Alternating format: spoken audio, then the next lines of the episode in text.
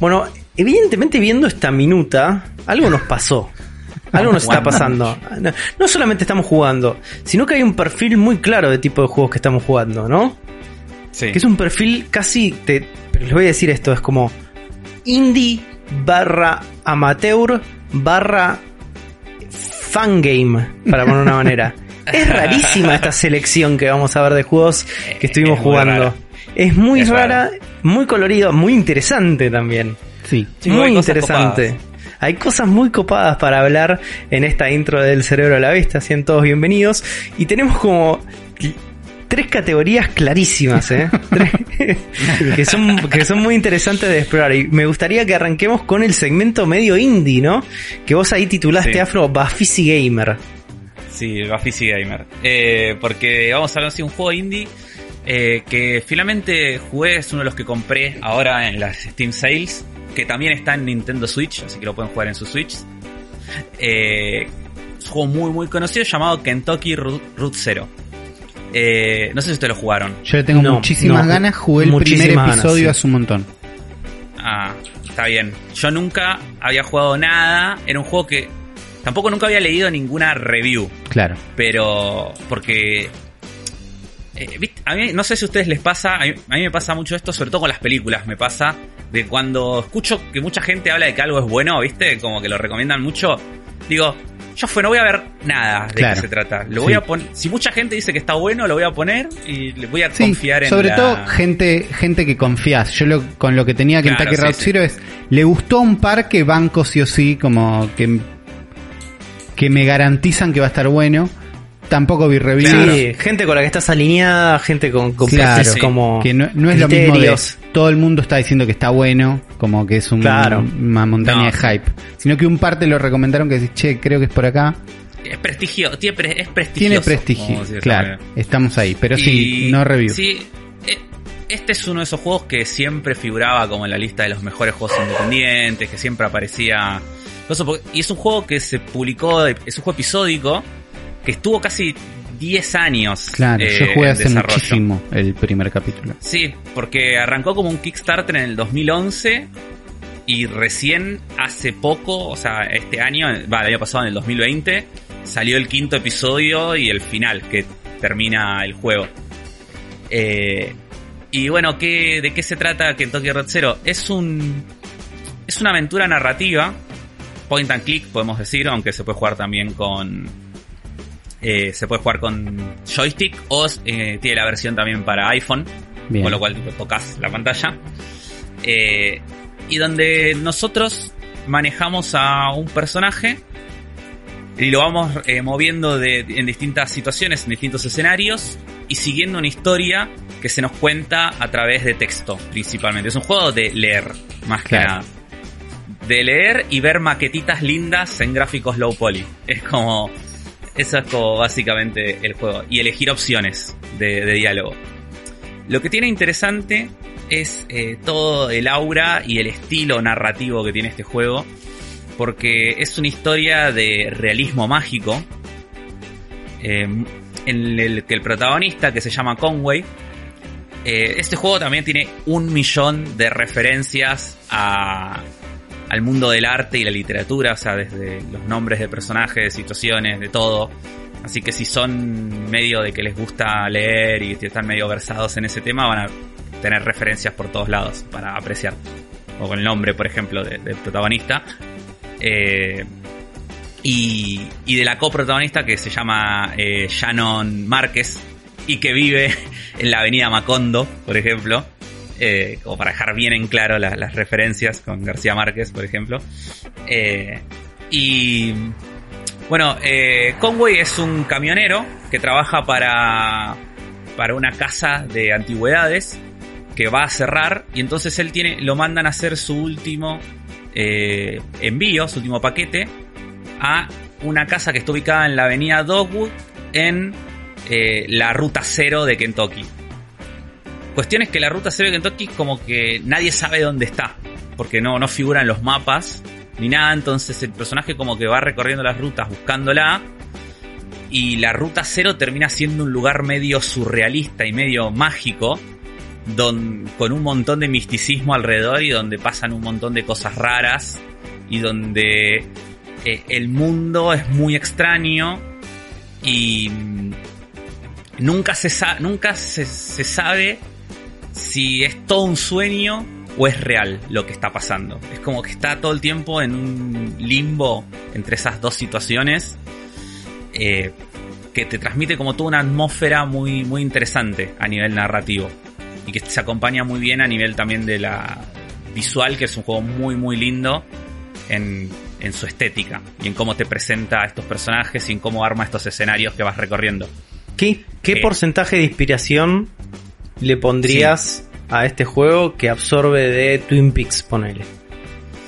Eh, mira, yo la realidad es que no vi Twin Peaks. Es, algo, es, una, es una de mis grandes deudas pendientes de la vida. Pero por lo que yo conozco de Twin Peaks, o sea, por haber visto, ya sea referenciado en otros lados o, o hablado en videoensayos o cosas así, se me hace que tiene bastante inspiración de Twin Peaks también. O sea, le- es medio lin- linchesco. Ok, Eh, estoy adentro. sí, Ya estaba adentro desde Sí. antes, igual. ¿por Sí, los voy a pero no, es de pero no es de terror ni es eh, spooky, va más por el lado Sí, eh, sí, de lo, de lo surrealista.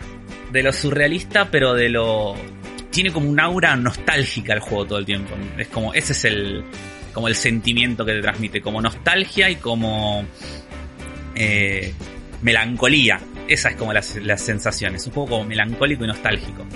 Porque todos los personajes tienen como un pasado que vas viendo como de a poco.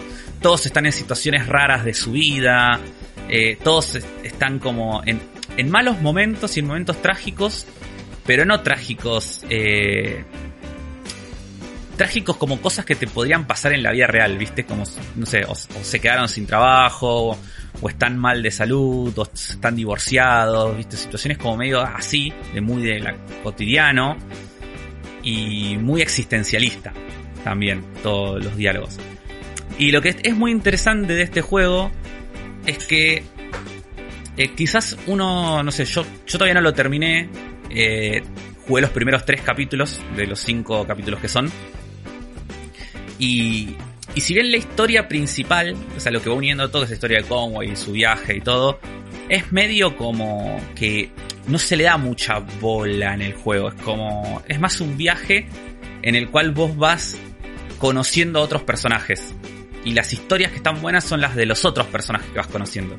Y como de, de todas esas pequeñas historias de esos personajes, las cosas que vas viviendo, esos pequeños viñetas de este mundo extraño. Eso es como lo lindo que, de que vos vas eh, descubriendo y viendo en este mundo. Y algo muy interesante es todos los trucos narrativos que va usando. Es un juego que todo el tiempo va cambiando de la forma en que te lo va contando. Y utiliza un montón de recursos eh, que nunca se repiten, que siempre son variados.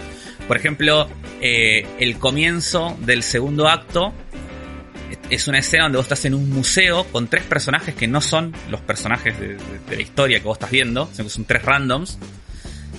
Y van examinando, están como en una muestra de, de arquitectura y están como examinando las cosas. Y esa muestra de arquitectura y esas eh, eh, exposiciones que van viendo, la data que van tirando, después cuando vos pasás al, capítulo en sí, están todas relacionadas a un personaje que aparece en ese capítulo. Y en el tercer capítulo, por ejemplo, todo el- la intro de ese capítulo es en primera persona y estás en un, parado en el centro de un lugar que si vos mirás hacia atrás es como un eh, lugar de teatro independiente, viste chiquito, una sala de teatro independiente chiquita, y, se y si te das vuelta y miras hacia adelante es la obra de teatro que es en un bar en donde van hablando distintos personajes teniendo unas conversaciones. Y de vuelta, ese bar, después cuando arrancas el acto en sí, apareces en ese bar, llegás a ese bar como escenario y aparecen esos personajes que viste al principio como esas viñetas de su vida en esa obra de teatro eh, ficticia. Eh, o, o por ejemplo cuando vos hablas, en los diálogos vos podés elegir opciones, pero esas opciones que vos elegís no afectan, o sea, no son decisiones. No es que vos elegís, eh, haces esto, haces otro, sino que son como... Con esas opciones vos vas construyendo el pasado de tu personaje. Porque, por ejemplo, eh, viene un otro personaje y te va diciendo, ¿qué haces acá? Y te da tres opciones para elegir y decís, vengo a buscar un amigo, vengo a entregar un paquete, eh, vengo porque quiero ir al baño. ¿Entendés? Y es como. No cambian nada en el desarrollo de la historia, sino que vos las vas eligiendo como para vos ir construyendo eh, la historia de tu personaje. Y eso me parece que es re interesante y está muy bueno. Me parece como bastante original. Y es un juego que está bueno para ir viendo también porque se siente como es un juego que fue tomando, al ser un juego que duró una década en su desarrollo y su lanzamiento, Eso te iba a preguntar. sí, es como que se resiente tanto las cosas que lo influenciaron en ese momento, como las cosas que estaban de moda cuando salió el capítulo 1, las cosas que estaban en la escena indie en ese momento, como eh, también al revés, como los juegos que, que influyó este Claro. Kentucky Road Zero. Es porque vos ves cosas acá y vos decís, ah, esto lo vi después en otros juegos también. y, y también se, eh, se siente como el estudio eh, fue mejorando también con cada episodio. Yo, como dije, jugué los primeros tres y hasta ahora cada uno me pareció mejor que el anterior. Claro, pero digo, ahora vos jugaste dos episodios de 2013 y un episodio de 2000. Estás como jugando un juego de 2014 hasta ayer. Claro. Es- Pero lo que Es sigue re es de flashero. 2016. Entonces hay, Sí. hay una diferencia de años, hay otro momento, seguro les fue yendo mejor, fueron armándose como estudio y teniendo otras influencias. De- siento que es algo que le hace bien a un juego así, o que le suma una capa eh, interesante. Sí, tiene como. Es, es un juego que tiene como una, como una historia. Tiene como una meta historia, ¿viste? De Claro. eso, del desarrollo y de todo el tiempo que duró. Cuando vos sabés que es un juego que se hizo a lo largo de 10 años, eh, se ve en el juego eso. Sí, O que sea, cuando vos jugás un capítulo y después jugás otro, se nota que pasó tiempo entre uno y otro. Claro, que siendo capítulos y cerrando, siento que eso le hace bien. Si pienso de golpe en Cyberpunk y decís, uy, por más que no estuvieron 10 años, ponele que estuvieron 8, tipo, estuvieron mucho tiempo, no le hace bien a un juego tan grande decir, ah, estas partes son viejas. Cuando todo apunta a lo mismo. Pero cuando son capítulos, ese capítulo del capítulo 2 cerró bien en 2013. No quedó viejo hoy. Sí, igual eh, cerrar bien es. O sea, todos los capítulos terminan como recolgados, digo, no. No, ninguno sí, se pero, pero digo que casi cer- nada. cerró en el sentido de, che, así nos gusta y lo publicaron. Eh, a eso sí, digo, sí, no sí. es que es un laburo que vienen como, che, hay partes que son viejas, que si lo hicieran hoy la hicieran, lo harían distinto.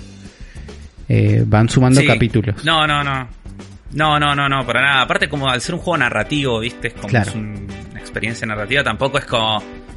Como no sé, no es un FPS que vos decís, bueno, la. En el 2020 la IA o el control es mucho mejor que lo que era en el 2010. No, Claro. Sí, sí, No es, pasa es- por ahí. es un género que te da para que esté bueno el juego igual. Sí. Sí se nota en, en cómo ellos cada vez van escribiendo mejor. Es como que cada capítulo está. El primero Claro. está re bien escrito igual, ¿eh? es como, no, no es que está mal escrito. El primero está re bien escrito, pero cada uno que sigue, hasta ahora yo sentí que estaba mejor escrito incluso.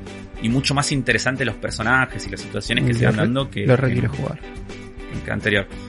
Eh, y son cortitos los capítulos, duran una hora y media, dos horas con toda la furia cada uno. Bien. Entonces yo lo, lo venía jugando como nada, un capítulo de la noche por día que lo jugaba. Y era como, no sé, como ver una película, ver una serie antes de irme a dormir. Me gusta. Así que nada, eh, nada, lo re, lo re recomiendo. Me parece que está re bueno. Eh, a, a los que les gusta, como digo, lo- los juegos narrativos y, y sobre todo si también son, son fanáticos de la literatura y en especial de este género del realismo mágico, eh, me parece que está re bueno y que no hay muchas cosas. Bueno, sí hay muchas cosas, pero digo, no, no hay eh, cosas por ahí así de bien hechas o, o con tanto. Sí, nin- ninguno es un juego tan grande con tanto tiempo, bien recibido, porque cuando salió el último Ojo que igual capítulo... tampoco, sí. No, pero... Este tampoco es un juego grande, es un juego que dura 7 horas entero, ¿entendés? No, como sí, si saliera hoy no entero. es gigante, pero no es un juego chiquito que salió el año pasado. A eso voy. No, claro. No es un juego chiquito que salió el año pasado. Y es un juego que cuando salió el último capítulo, sin leer muchas reviews, siento que la gente estaba contenta. Porque es algo que en un... No, fue. En algo con capítulos también puede pasar. Es tipo, che, Fue y todo un sí, suceso. está bueno, pero se va cayendo después. No, la gente estaba contenta cuando salió el último capítulo y cuando salió la TV Edition, creo que se llama, la versión que salió en Switch y en Xbox, que ya te trae Sí, todo como ¿Cuál es la diferencia de eso? ¿Qué diferencia No, hay? es, es, es la que tiene el juego entero. Es la Ah, que tiene el juego entero, sí. En- está la PC Edition, que tiene el juego entero, y la TV Edition, que es la única. En, en PC se conseguían los capítulos separados, en consola es solo TV Edition. Que ahora que estoy viendo está en X, porque dije, no lo quiero jugar en la compu, no me quiero sentar a jugar esto. Me encantaría en en. Switch, en Switch vale un huevo. A ver cuánto está en Xbox. En Xbox está a 360 pesos. Ah, está muy bien. Eh, me, En me encantaría en Switch. está. Me encantaría en Switch. Pero Es un juego re para Switch. 25 Ust vale en Switch. Che, Entonces 350 pesos está. Y en Steam está a 280. está bien. Eh, nada, es. Y ahora vamos a ver en Switch. 25 dólares. Uff, Ey. dolor. Me encantaría Dolor jugarlo en. Switch. Digo, este juego me parece que es ideal para jugar un poco en la tele, un poco en la cama. Sí, es re para jugar en la cama. Eh, pero bueno, eh, estoy ahí. Pero me diste ganas de jugarlo, la verdad. Lo tenía como olvidado, como que después de que salió y pasó el tiempo, me olvidé que estaba y ahora Es lo muy- tengo más a mano. Sí, la verdad que es muy lindo. A mí me gustó mucho. eh, me gusta mucho. Tiene, tiene como momentos musicales el juego. ¿Vieron los juegos que. Que, que de repente te tiran una canción cantada en un momento clave? Muy a lo Hideo Kojima. O no sé, en el Red Dead Redemption 1 cuando cruzas a México Sí, y suena.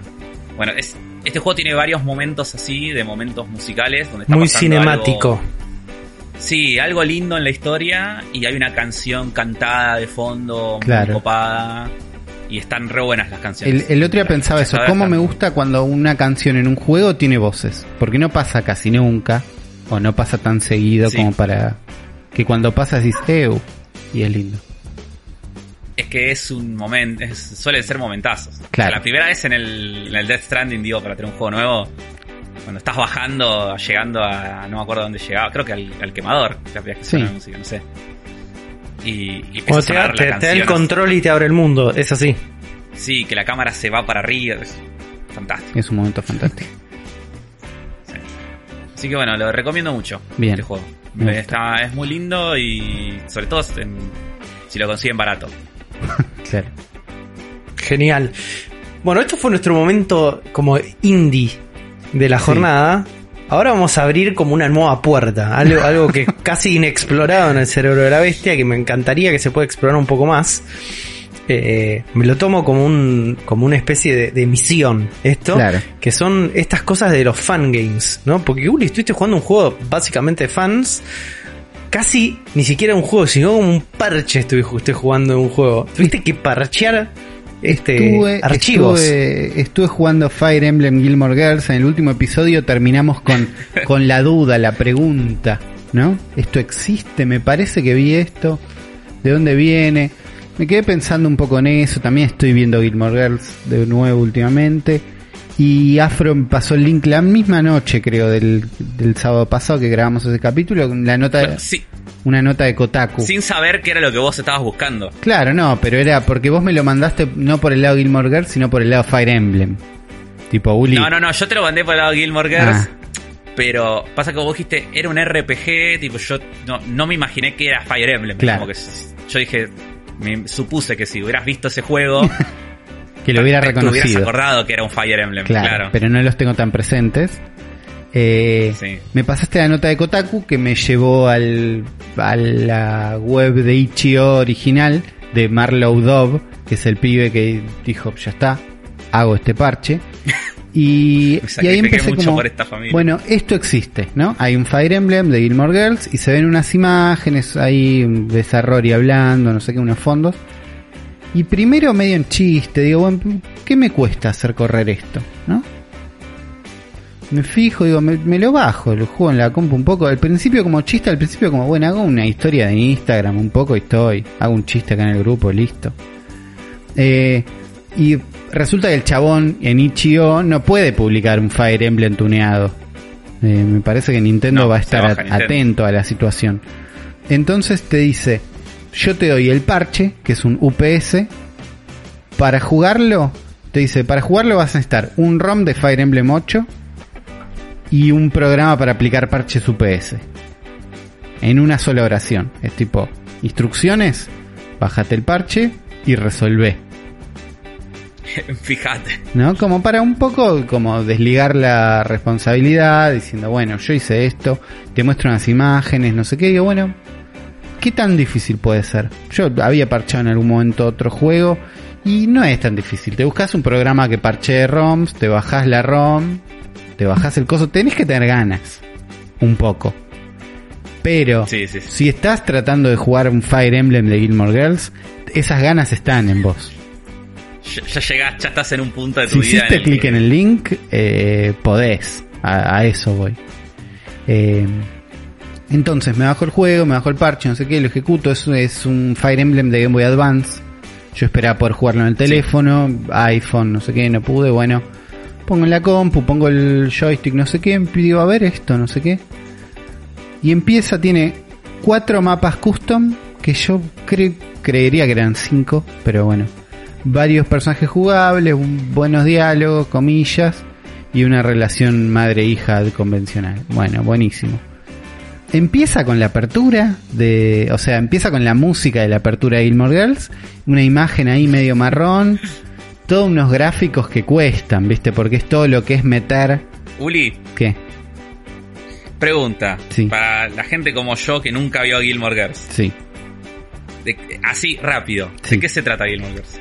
Eh, Gilmore Girls es la relación entre una madre joven y una hija.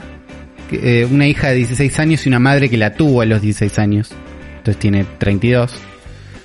Claro, Que si una no madre joven y una hija, una adolescente. Claro, que se llevan súper bien, tienen los mejores diálogos escritos de la televisión en la historia y viven en un pueblito chiquito de medio Stardew Valley, no tan campestre, pero un pueblo Claro. donde todos se conocen, ¿no? Sí. Y ahí, nada, sí, la historia, la relación de la madre con sus padres, que eran muy chetos, pero la, la odian a ella porque tuvo una hija adolescente. La relación con la hija, que es como es de madre, pero es de amiga, pero es de madre, pero es de amiga. La hija quiere ir a Harvard. Después vas construyendo una, una serie de los 2000 que es una comedia, pero que los capítulos duran 40 minutos. Para que te des cuenta el, Claro. el- la situación de confusión que tiene. Si hoy saldría Gilmore Girls, durarían 20 minutos los capítulos. Pero en el momento en el que Claro. salieron, tenían que durar 40. Entonces tiene este nivel de profundidad. Mejor personaje Gilmore Girls, Uli. Y no sé, es como a mí me gusta. No, Suki. Estoy entre Rory porque es de los dos protagonistas, es la hija, es la mejor. O Suki. Si es como si tenés que elegir un personaje y es secundario, es la. Es de los más graciosos y es la mina que cocina en la posada donde trabaja la madre. eh, y es de los más graciosos. Eh, Donde Laura Loreley. donde Laura Loreley, claro. La, Loreley la madre, Rory la hija y la vida. Peor personaje de Gilmore Girls. Eh, creo que, que el alcalde, el jefe del al- el alcalde de la ciudad es como trae problemas, no es tan gracioso. Me... Nada, siempre que aparece es un problema y no estoy para ver un personaje terciario traer un problema. ¿Entendés? Que le pase algo a los de acá, a los que están cerca y listo. Está muy bien. Ahora, arranca Fire Emblem. Fire Emblem Mirror Merge con la música, buenísimo, no sé qué. Unas imágenes que tienen la paleta de Game Boy Advance, que es fantástica. Pero que si vos agarrás un JPG y lo tratás de convertir para que se vea bien con esa paleta, no siempre sale muy bien. Más si estás recortando esos, esa- esas imágenes de, distintos momentos de una serie, con distintos tipos de iluminación. Eh, entonces, te encontrás con unas imágenes medio raras, unos diálogos que no están buenos, ¿no? Podemos como, podemos como, así como la serie se, se caracteriza por tener unos diálogos espectaculares, acá no, no están bien Claro, di- escritos. digamos que no está escrito por la- los guionistas de Gilmore Girls. no está escrito por los guionistas de Gilmore Girls, ni con alguien que te da como tantas ganas de ponerle énfasis en esa parte, o estaba más apurado, o la emoción, yo creo que la emoción por ver un Fire Emblem de Gilmore Girls lo sobrepasaba. Él Entonces, quería haberlo terminado ya, claro. sí, y además tienen como... eh, en, en los textos está la intención del tono con el que hablan los personajes. ¿Me explico? Como que hay palabras mal escritas porque es como hablaría ese personaje, no Claro. llegando a un buen efecto, sino más bien como escrito mal en internet. Entiende como lo, que trató de hacer y lo que pasó, que es cuando querés escribir como alguien que habla mal, escribir mal, bueno, el, resultado es un texto mal escrito, no es un personaje bárbaro. Sobre todo personajes que ya sabés cómo hablan, si estás jugando esto ya viste un poquito Gilmore entonces los ves, ves un texto escrito mal que encima no tiene mucha gracia y es como, eh, por ahí no. Pero igual ves los personajes. Y arranca, ¿no? Que estás como, che, bueno, hay monstruos. Che, Rory, despertate, hay monstruos. Vamos a ver qué onda, bueno. Claro, ¿cómo es la historia de, de Fire Emblem Gilmore Girls? ¿Qué es lo que pasa? ¿Cuál es el, conflicto? el alcalde de la ciudad Sí. eh, invoca un montón de monstruos a, que, a Stars Claro, Hollow. tí- típico de típico de alcalde de tipo Gilmore de. Dus, claro, para que eh, se vuelva un lugar más turístico e interesante y llegar a la lista de las mejores ciudades para visitar en no sé qué parte de Estados Unidos. Entonces vos salís con Rory y con Lorelai eh, para el mundo, vas a visitar a otros personajes para que te ayuden a eh, primero ver qué está pasando y en el momento que descubrís, bueno, derrotar al chabón este, que diga perdón, no lo hago más. Eh, pero eso es lo que tiene bueno esto, porque, bueno, arranco esto, digo, bueno, nunca jugué un Fire Emblem, quiero, no sé qué, arranco. Y es muy básico, tenés dos personajes, Rory solamente cura y Lorelai solamente ataca con una espada. Entonces este es un planteo muy básico, eh, un mapa muy lindo, porque la verdad que es un mapa muy lindo. Eh, yo lo veo como un con- concepto entero, Fire Emblem Girls. El mapa es muy lindo, los personajes son más bien feos. Es gracioso ver que Lorelai es madre soltera a nivel 2, por ejemplo, y que suba de nivel es lindo. Eh, pero además como hay tenés pocos elementos, tipo una cura, otra ataca, y al toque me pegan un saque y me bajan y me matan a Lorelai y pierdo. Y digo, ew. Primero me ofendo un poco porque pierdo demasiado rápido. Digo, este es un fangame, está mal balanceado, no sé qué. Pero vuelvo a intentar, arranca desde el mismo mapa, digo, bueno, eh, voy a pensarlo un toque más.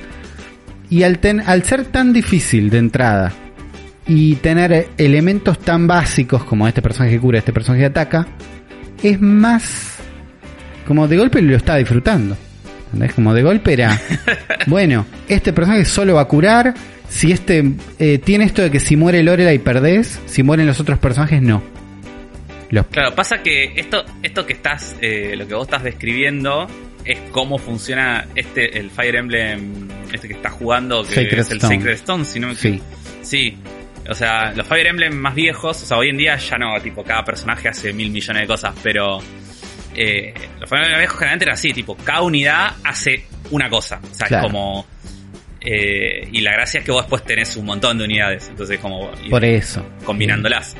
Pero eh, es, este, el, el 8 TC Stone yo lo jugué y es muy así, arrancás con esos dos personajes igual, ¿eh? Arrancás Claro. con el- Entonces, la minita y con la que cura. El planteo de entrada es difícil, pero bueno, me acerco, logro pelear contra un monstruo y llegar hasta una casa, curando mucho, viste, como jugado, pero llego.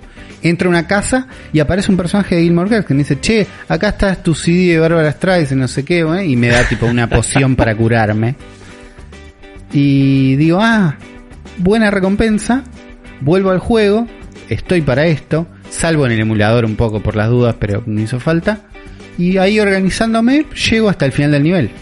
Eh, y bueno, secuencia, charla, no sé qué otro momento, convencemos a eh, Luke, el que tiene el... ¿Cómo es? Eh, Luke café, tiene un no, diner, tiene un café, un diner, claro. Sí. Sí. Viene Luke, que es un personaje que tiene un hacha, entonces bueno, ahora tengo un personaje que ataca un poco más fuerte, ya tengo tres personajes, entonces llegamos al castillo, en el castillo vive Dean, que es uno el primer novio de Lorelai en la serie, que se nota, el primer novio de Rory en la serie, que se nota que el que escribió este juego lo odiaba. ¿No? No, no lo escondió ni un poco eso. Eh, yo no sé si lo odio, la estoy viendo de vuelta, entonces este, no tengo como fresca la situación de bueno, cuál de los novios de Lorelai me cae bien. Él no me cae muy bien, pero sé que este chabón lo odiaba. Y tenés que ir y hacer todo un caminito ya otra vez en este mapa el caminito es más largo, visitas unas casas con donde ves otros personajes secundarios, peleas contra él en una batalla más bien difícil. Entonces, el nivel de cómo vas llevando la dificultad y lo básico de las unidades hacen que tengas que pensar mucho cada turno, cada movimiento y que sea divertido. Que por ahí me dirán, bueno, Bienvenido a Uli, Fire Emblem, eso Uli. está en todos los. Fire Emblem. Ahora, ¿qué pasa? ¿Qué aporta Gilmore Girls Fire Emblem? Personajes que ya querés, buena onda, diálogos mal escritos, pero que son diálogos que por ahí te interesan más que un diálogo de Fire Emblem, y una campaña que dura dos horas. ¿Entendés? Yo a esta altura del juego, ya sé que el juego dura una o dos horas, entonces sigo jugando porque esto termina en un momento. Entonces experimenté Claro. todo el contenido, buenísimo, bárbaro. Vas a la escuela de Rory, peleas contra Paris, que se suma, entonces de golpe te es una, una maga blanca, una maga negra. Vas a... te encontrás con los padres de Rory, entonces viene la madre con un arco, bueno, y de golpe tenés unos 7, 8 personajes, entonces de golpe es más difícil. Unos niveles que te apuran un poco porque vienen unas gárgolas volando que no se explica de dónde. Eh, hasta que llegas a una final que tenés que pensar bien. Una final donde me hubiera gustado que me avisen que las armas se rompen en este juego. y el Rory, que es el único personaje que tengo que cura, los demás pueden usar pociones, tiene un cetro para curar que se rompe. Y me entero en la final Claro. que se rompe. En el nivel anterior yo podía ir a un shop y comprar otro cetro, pero no fui, porque dije, no lo necesito. Entonces de golpe tengo, bueno, puedo curar cuatro veces más. Y unos elixirs que me compré con guita que me afané en el colegio. Tenías que elegir cuándo curabas. Tenía que elegir cuando... Bueno, y nada, me puso en una situación que estuvo buena, al final me costó, eh, la pude ganar, se resuelve todo, buena música, buenos momentos, malos diálogos. Eh, lo recomiendo muchísimo. El resultado final es que lo recomiendo muchísimo. Porque... Uli, ¿por, ¿por qué existe esto? No sé por qué ¿Por existe. qué no? Es más un por qué no. Era, es alguien resolvi- re- respondiendo a la pregunta por qué no. Eh, gente del Fire Emblem Universe Discord se juntaron y ayudaron muchísimo a esta persona porque veo que les está dando las gracias en la página. Si buscas Fire Emblem Gilmore Girls existe. Pero lo que a mí me trajo es un Fire Emblem chiquito, un Fire Emblem corto con un gancho de personajes que me importan. Eh, Claro. Porque no me hubiera pu- puesto a jugar Fire Emblem a 8. ¿Cómo? Tu primer acercamiento a Fire Emblem, digo. Claro, yo no me hubiera puesto a jugar Fire Emblem 8 entero, porque digo, estoy Cyberpunk, estoy jugando otras cosas, no voy a jugar un juego largo, pero en, el- en la compu, donde no me gusta jugar tanto. Eh, pero algo que yo sabía que iba a durar una o dos horas. Con personajes que por Claro. lo menos puedo sacar un par de fotos y ponerlas en Instagram y me voy a divertir. Eh, malos diálogos, buena música, estoy. Y la verdad el resultado es súper satisfactorio. Entonces, ¿La música son es, es la banda sonora de Fire Emblem o son versiones MIDI de la música de la serie? Las dos cosas. Es durante todo el tiempo la música de Fire Emblem, que está bien. Este juego se ve muy bien, tiene gráficos muy lindos, Game Boy Advance, unos personajes y unas animaciones Sí, bárbaras. Eh, desde ese lado está buenísimo, buen ritmo, todo. Eh, tiene un tema en el medio de Gilmore Girls que está bueno y al principio y al final tiene la apertura hecha en Fire Emblem. Que nada, suman, suman muchísimo. Si vos, si te gusta Fire Emblem y Gilmore Girls o alguno de los dos y no el otro, nada, vos sabés si este juego es para vos o no. La verdad, cada uno lo sabe en el fondo de su corazón. Pero si un poco los intriga, ¿entendés? Como decís, creo que es para mí. Y mandate porque yo tuve una experiencia placentera. Yo la pasé bien. Y si es para vos, lo recomiendo. Me parece muy bien. No creo que sea para mí. Probablemente no. Digo, Pero está- desde pero la base de que tenés que parchar un ROM. eh, y esa es Eso la sería el- oficial. Ese sería lo menor de los problemas, igual, para mí. Eh, yo creo No, que es, no. es el menor de los problemas, pero es la puerta de entrada correcta a este producto. Sí. como. No es para cualquiera, es para los que están para parchar un ROM. Soy, y soy igual re fan de estos tipos de productos yo. Ah, Y la- me encanta que existan. Sí. Me encanta que existan. Yo no había jugado nunca nada así, voy a estar más atento. Y debe haber un montón. Esto punto Sí, itch.io es como un rejunte como de estas de juegos muy chiquitos, independientes, de gente que está haciendo como sus primeros intentos y gente que realmente lo utiliza como plataforma de comunidad de desarrollo, donde hay un montón de indies de que van de cualquier tipo de registro e índole. Hay un montón de juegos ahí.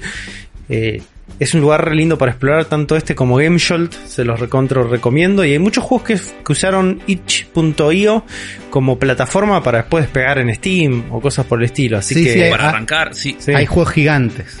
eh, que No están sé acá. si, no sé si Celeste, por ejemplo, no arrancó en Ichio la primera versión. sí, Celeste Among está en Us, itch.io, seguro también. Eh, Night in the Woods, Super Hexagon, Tonight with Riot, Overland, A Short Hike, como un parque que tengo Sí. en Nichio. Sí, sí, muchos juegos Una, arrancaron, una vez sí. compré un pack de 1700 juegos. 1700. Ah, el era? de... El bundle for, Sí, el de- for Racial Justice and Equality. Claro, que incluye juegos de 1300 creadores. Ese, ese bundle tiene, ¿sabes qué tiene? En Ichio sabes que no solamente hay videojuegos, sino que también hay, hay más cosas. Y hay muchos juegos de rol en Ichio. Y Sí. ese bundle tiene ba- bastantes manuales de juegos que están, que están buenos. ¿Cuál quieres? Te- Tengo 1741 ítems. Después te digo cuáles están buenos y te pido los... Gra- gracias a este bundle agregaron un buscador. Y agregaron la opción de que las cosas que compras no entran en tu librería automáticamente, sino solo las que quieras. y no, si no... Porque si no te rompe cualquier librería. Pero te muestra que hay un montón de títulos gigantes que arrancaron en Chio. Es un lugar muy lindo. Con un Es montón re de lindo, indies. sí. Tenés que estar en esa. Pero está muy bien. Tenés que estar en esa, tenés que entender también cómo es, cómo es esto de, de que son juegos chiquitos, viste que no, es, es- es otro mercado, que está Claro. perfecto que sí. suceda así, y hay como un sentido de comunidad que es bastante saludable. Claro. Pero bueno, investiguenlo, porque está muy lindo, la verdad, eh. La verdad que Digo, sí. yo siempre cuelgo. Cuando miro algo acá me cuelgo y por ahí me cuelgo horas mirando cositas que voy encontrando. Y en algún momento Sí. los uso, uso esos juegos que veo ahí. Por lo general cuando hago los especiales de terror en los streamings, son mucho de Itch.io o de GameJolt. Porque hay algo como en el manejo del, del horror y la, la accesibilidad que, que tienen como estos eh, desarrolladores independientes que está, que está bueno. Es que te da la ventaja, digo, para... Muchas veces las- los juegos de terror y las experiencias de terror, digo, están, funcionan eh, son cortitas, tipo, por eso también hay un montón de cortos de terror que están buenísimos, A full. cortos cinematográficos, ¿no? Sí. Eh, y en los juegos es lo mismo, si puedes hacer un, por ahí un juego de terror de media hora y por ahí está buenísimo, porque termina mal. Porque es, no, es efectivista, es eso. Es como Claro, tiene, sí. tiene un objetivo muy claro. Eh, cosa que a mí me viene muy bien también para esas situaciones de streaming donde paso por cuatro o cinco jueguitos Claro. que está bastante, que está bastante bien. Y esto es, esto es una buena manera también de, de conectar con, con el juego que jugué yo esta semana, porque básicamente eh, el juego que jugué está muy conectada a esta, a esta disciplina, podemos llamarla disciplina, que es streamear. Vieron que hay gente como que streamea como si fuera un acto reflejo, ¿no? Sí. Que directamente va, Sí. prendo stream, pasan cosas, es así. Y a mí eso, yo no puedo hacer eso. Así no, no, no, no solamente no es mi vida de esa manera, donde con total facilidad prendo la cámara y que las cosas sucedan por sí solas, eh, como si fuera directamente una rutina, sino que no me gusta tampoco encararlos de esa manera. Digo, cada vez que yo pongo como objetivo, ¿no? Ese streaming semanal que hago todos los viernes, digo, trato de que haya un contenido alrededor de ese momento, ¿no? Y ese contenido por lo general son los juegos, porque lo que nos juntamos para, para ver los streamings que, que hacemos son alrededor de un juego. Pero siempre tratando de involucrar algo más, ¿no? Que es como la idea de empezar a generar como una, una narrativa que sea de eh, que funcione en dos caminos, una narrativa que sea desde mi lado interviniendo al juego y por otro lado el chat interviniendo ese mismo contenido.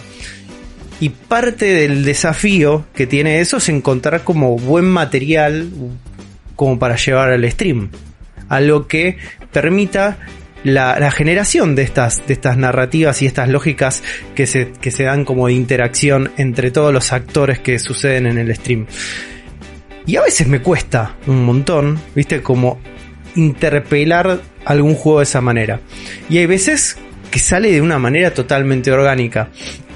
durante los últimos años, uno de los juegos donde mejor se pudo ver esta narrativa emergente entre juego, eh, el chat y yo, en este caso el streamer, fue con el Punch Club. No sé si ubican el Punch Club, pero el Punch Club básicamente es un juego indie muy muy chico donde es un gestor de este un, un boxeador.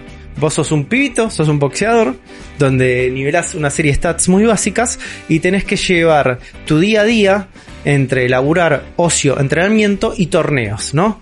Y pelear. Ah, ahí va, ya sé cuál es. Entonces, No lo conocía, pero me, me copa. Es re lindo. es, es un juego muy lindo, muy inteligente, con mucho este, referencia y humor basado en no solo Rocky, sino en un montón de películas de los 80 y de los 90 y mama un montón de ahí. Pero básicamente es un gestor. Entonces, a partir de ese juego y de las posibilidades de ese juego, que es, es un juego por ahí un más pausado, ¿no? Que, donde hay una toma de decisiones que también permite que la gente del chat opine al respecto del tipo de build de personaje que querés llevar, las cosas que querés hacer. Y la épica, ¿no? La, la idea de un underdog que va progresando en el mundo y vos sos un actor partícipe dentro de ese progreso, hace como que se empiecen a aparecer este, eh, códigos, empiecen a aparecer este, como chistes internos, que es gran parte de lo que es el atractivo de, o lo que yo considero un atractivo de una sesión de streaming, ¿no? La complicidad. ¿No? La complicidad y esta mirada única sobre el, el juego que estamos jugando. Y con este Punch Club pasó exactamente eso. Se generó una épica alrededor de ladrillito, que era nuestro boxeador. este, y como constantemente se golpeaba la cabeza contra la pared con el fracaso, porque era un perdedor nato, ladrillito. Y cada, cada hito, cada progreso se celebraba como una victoria espectacular. Eh, surgieron memes al respecto. Entonces, esos son los tipos de narrativas que a mí me gustan empezar a generar, ¿no? En los streamings. Eh, y a veces es muy difícil. Porque depende de un montón de cosas, depende del juego, depende del chat en ese momento, depende de, de, de uno mismo. Pero yo siempre me pongo en ese lugar, en ese desafío. Tratar de traer algo al stream que nos permita como que la pasemos bien todos y como que nos involucremos un poco más con lo que está pasando. Claro. Y creo que Punch Club había sido como el mejor exponente de esa dinámica que se dan en los streamings de Super JPO. Hasta el viernes pasado, chicos. El viernes pasado, el viernes pasado conseguimos al Punch Club Killer. Uy. Definitivamente. Estamos hablando de Karate Master 2, Knockdown Bow, que es un juego que es básicamente Punch Club. Es el mismo juego, pero con karate. Y peor, mucho Y peor. Con karate y peor. Y mucho peor. Pero déjenme, déjenme profundizar. Lo que veo es que es- parece que tienen control más directo igual sobre las Claro, peleas. déjenme profundizar un poco, un poco al respecto. Eh, Karate Master 2 es la secuela de Karate Master, ¿no? Claro, Karate Master es un, es un juego del 2010 desarrollado por una empresita llamada Cry, Cryan Soft. Que si me decís que es una empresa de una sola persona, te creo.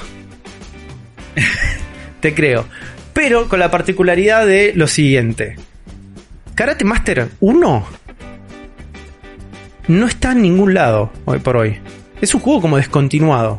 Si lo querés Es buscar, no lo encontrás. Claro. No lo encontrás. Lo que encontré de evidencia de su existencia es videos de YouTube. El primer video de YouTube que encontré es del año 2010. Karate Master 2 sale en el 2015. Cinco años después del 1.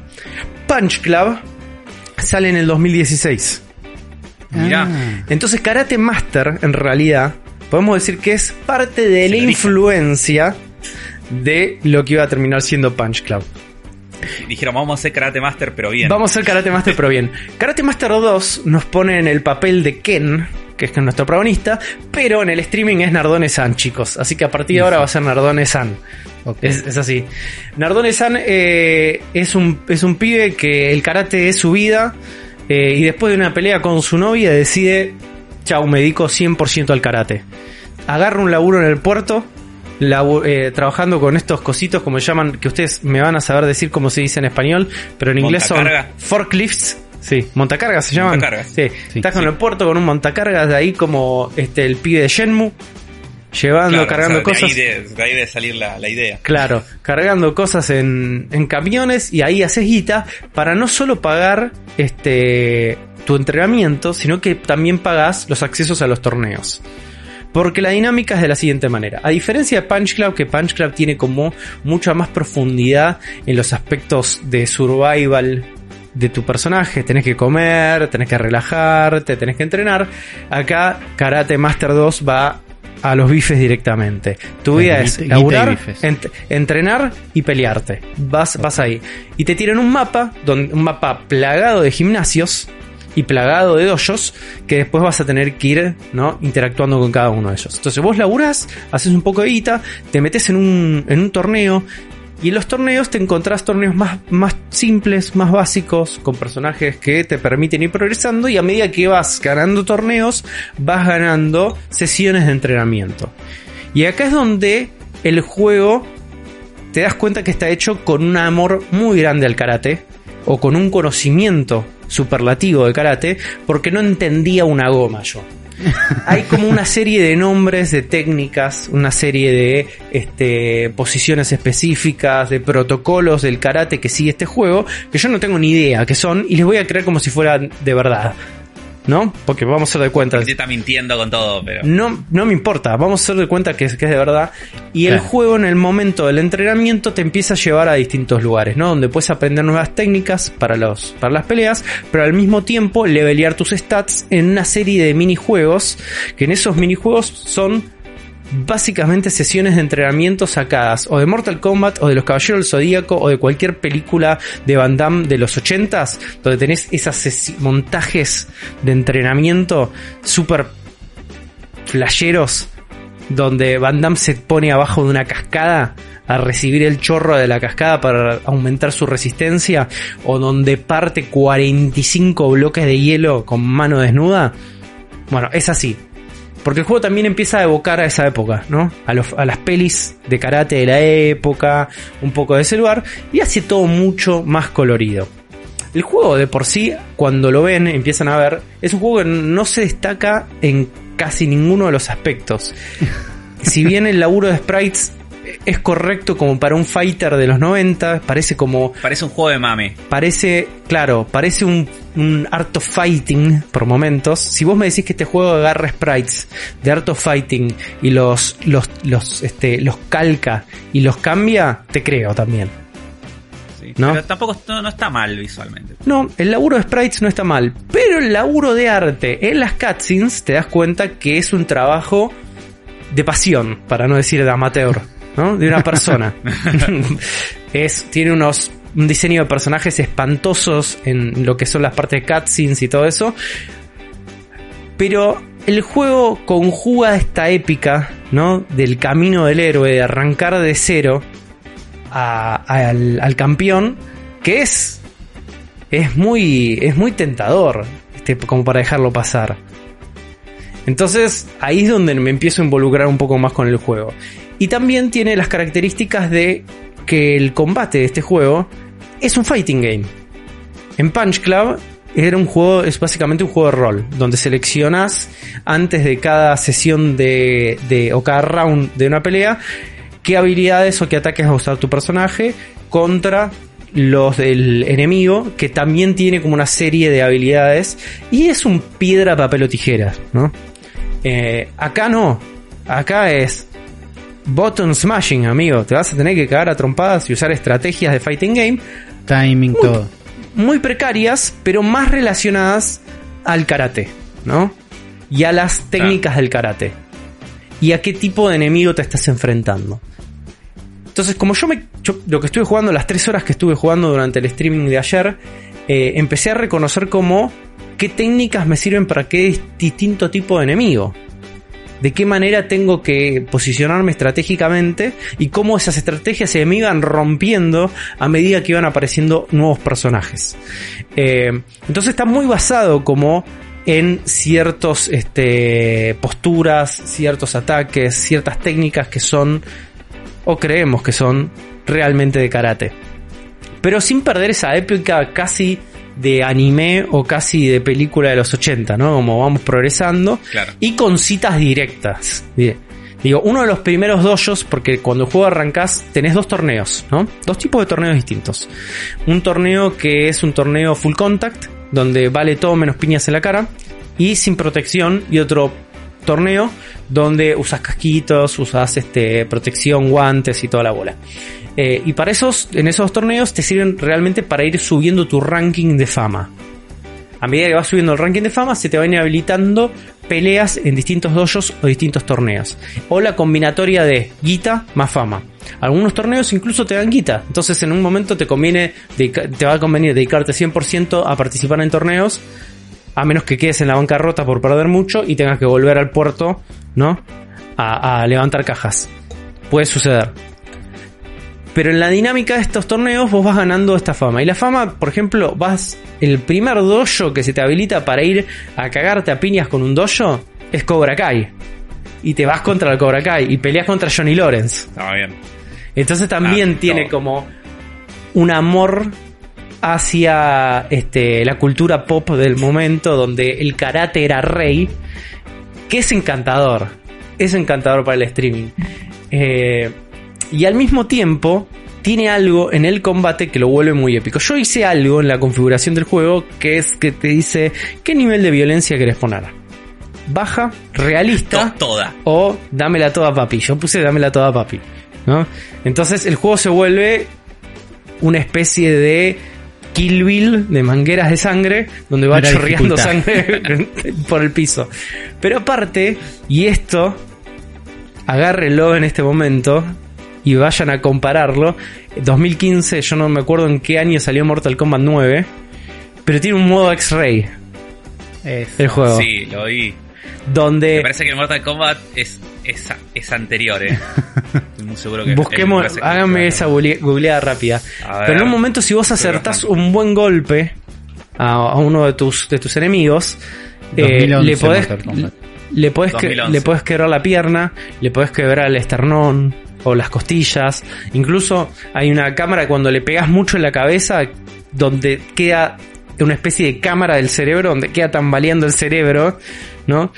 Y te permites como que el personaje o es un eh, knockout instantáneo o queda medio turulo para que le vayas a dar. Y los combates lo que tienen también es como es por zonas. Vos vas eligiendo qué zona del enemigo vas dañando, vas gastando y qué zona decidís seguir este, golpeando. Entonces está dividida entre piernas, de torso y cabeza, ¿no? Como en tres grandes sectores. No, hasta ahora no me fijé si los brazos también se podían llegar a debilitar, no me lo encontré. Pero vas debilitando zonas, y entonces parte de estrategia puede ser, como decía yo, que era la famosa patada en la tibia, donde básicamente era quebrar gente. Claro. Es eso, desgastar las piernas para que no avancen.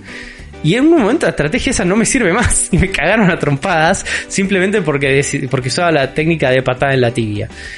Y a medida que vas progresando, vas comprando estas habilidades y las vas metiendo dentro de tu gameplay. Entonces, a medida que vas, que vas este, adquiriendo nuevas habilidades, tus estrategias cambian, las maneras de afrontar las peleas cambian. Eh, y tiene una problemática de que los movimientos que vos haces no es un movimiento fluido o generación de combo como en los juegos de fighting, es combinación de botones. ¿No? Entonces por ahí para pegar una, una patada voladora tenés que hacer dos veces adelante y apretar los cuatro botones al mismo tiempo. Es imposible. Es ¿por qué es tan imposible. difícil? ¿Por qué tan- Es imposible. Entonces, ayer en el stream compré tres veces la habilidad para poder hacerla y para poder aprenderla, además de que gastás un punto de skill para, para comprarla, si no la haces 10 veces en un periodo de tiempo de 30 segundos, no la aprendes. No la aprendes. Eh, Perdés, la, perdés los puntos. Perdés el gastaste. punto, sí. Tenés que ganar de vuelta, meterte en una pelea o en un Tenés que torneo. ganar- practicarla para, para Tenés interiorizar que el practicarla conocimiento. para interiorizarla. Exactamente. Exactamente. Eh, Y una de las cosas fantásticas de este, de este modelo, ¿no? De, de, de un modelo muy chico, muy chico de generación como de, de, de- de árbol de habilidades, porque es chiquito. muy rudimentario también, porque no es como un árbol como un Assassin's Creed, sino es una serie de opciones muy pequeñas, pero que cada, para cada una de las sesiones de entrenamiento tengas que, o vas a aprender una habilidad, es practicarla antes, o para subir un skill tengas que ir a un bosque a partir árboles, le agrega también este, esta cuota como de, de, de cosa como maravillosa al mismo tiempo. Eh, pero al mismo tiempo nos permite a, la gente que está mirando el stream y a mí como hacer algo con eso, ¿entendés? Como que se siente realmente genuino como una instancia de entrenamiento del personaje, como que hay un riesgo al respecto porque no, es algo tan chico pero tangible en ese momento que no es una opción en un árbol de habilidades gigante. Entonces ese momento es un poco más empático cuando Claro. tiene características tan reducidas pero al mismo tiempo visibles. Y no es como, no sé, el último Assassin's Creed o cualquier Cyberpunk que estamos jugando ahora, donde tenés un árbol enorme, eleccionás, mantenés apretado el mouse y eso te da un 0.25% más de daño crítico. Claro. Hay como una... Al, al tratar de anclar ese sistema de progresión a cuestiones muy específicas de entrenamiento de karate, hacértelas vivir, al mismo tiempo eso le da como una especie de disparador para que te termines enganchando un poquito más en el progreso de tu personaje y cómo lo querés construir. Y nos da también como una secuencia visual para sentir el peso de ese momento. Son momentos de mierda en realidad, porque tenés que hacer button smashing, son quick time events y todo eso, pero no importa, ¿entendés?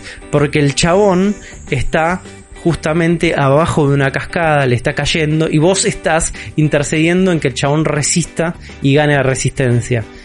Y es, un detalle muy pequeño que ayuda a, de alguna manera, construir una narrativa mayor. Y esos son los pequeños elementos que nos me permiten a mí hacer algo al respecto y permiten también a que la gente se enganche con esas cosas. Son pequeños detalles.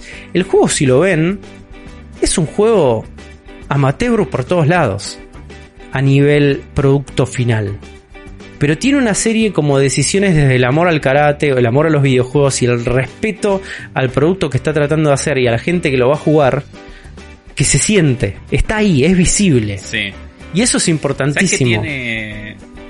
tiene, algo en las animaciones que, que me gusta? No sé por qué. Es como que me gustan las animaciones. ¿Sabes lo que tiene Afro que es espectacular? Es el peso de los golpes. Cuando ves Sí, es como que se siente todo, se siente como medio simulador, como que se nota que no es un, un Street Fighter, sino que es más como, más parecido, no sé, a lo que es un Fight Night, digo, el, el juego de boxeo. Que, Y cuando Mm, entra un es- golpe bien, lo sentís. es miti miti, porque Claro. como es una situación muy sencilla, pero al tener por lo menos el cuerpo dividido en tres partes, vos ya empezás a pensar la pelea de otra manera. No solamente a conectar con piña baja, piña alta, piña este o patada alta como haces en un Street Fighter, sino lo empezás a pensar como una estrategia de cómo conectar cada golpe en un lugar distinto, en las guardias. Se, se controla otra manera. Y tampoco es tan profundo, ¿eh? no es como un juego casi simulador. Está en un lugar en el Claro. medio entre el arcade y el simulador, no termina de hacer ninguna de las cosas y empieza a hacer una cosa en sí misma. Si este juego sale en celulares, lo podría jugar también fácilmente, porque el esquema de controles es sencillo. Está mal diseñado, te lo voy a conceder. Eh, pero todo, toda esta cosa de, de, de, de respeto que tiene hacia, hacia el karate y hacia el- cómo quiere construir un juego, y cómo yo estoy seguro que Punch Club tomó este juego como template para construir su juego, que es claramente superior en un montón de aspectos, pero yo este lo siento un poco más genuino. Lo siento como una realmente una obra de amor. Y no solo, solo considero esto yo, sino que en el año 2016 a la gente de Cry Soft le dieron un Steam Award por eh, obra de amor para uno de sus juegos Bueno. que se llama la Age of Barbarian. Que si lo van a buscar es el peor juego que vieron en mucho tiempo. Lo cuando lo vean. Pero debe estar bueno.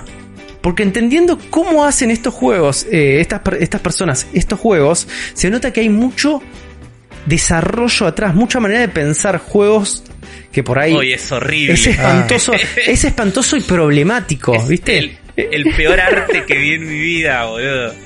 Pero, ¿Qué es esto, boludo? pero debe estar bueno. Tiene, tiene una cosa de, tiene una cosa de juego de PC, de CD-ROM de finales de los 90, principios del 2000. Ni siquiera. eh, Esto es CD-ROM 1993, Raro. ¿entendés?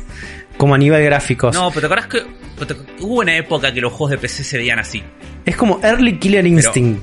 ¿Viste? Ese tipo de gráficos. Muy r- No, pero Eh, tiene raro, la alta definición no le hace bien. Porque Claro, el- tendría que estar pixelado. Pero ahora yo estoy muy intrigado con los juegos de esta gente. Porque después de haber, exper- de experimentado esta cosa horrible. eh, Karate Master 2, yo empiezo Claro. a entender que, hay, que, que estos pibes están como proponiendo algo que tiene mucho laburo encima, a pesar de que el resultado no parece ser lo mejor. A nivel jugable, termina siendo un juego con profundidad, un juego, viste, robusto, que por ahí a nivel presentación inicialmente no lo parece.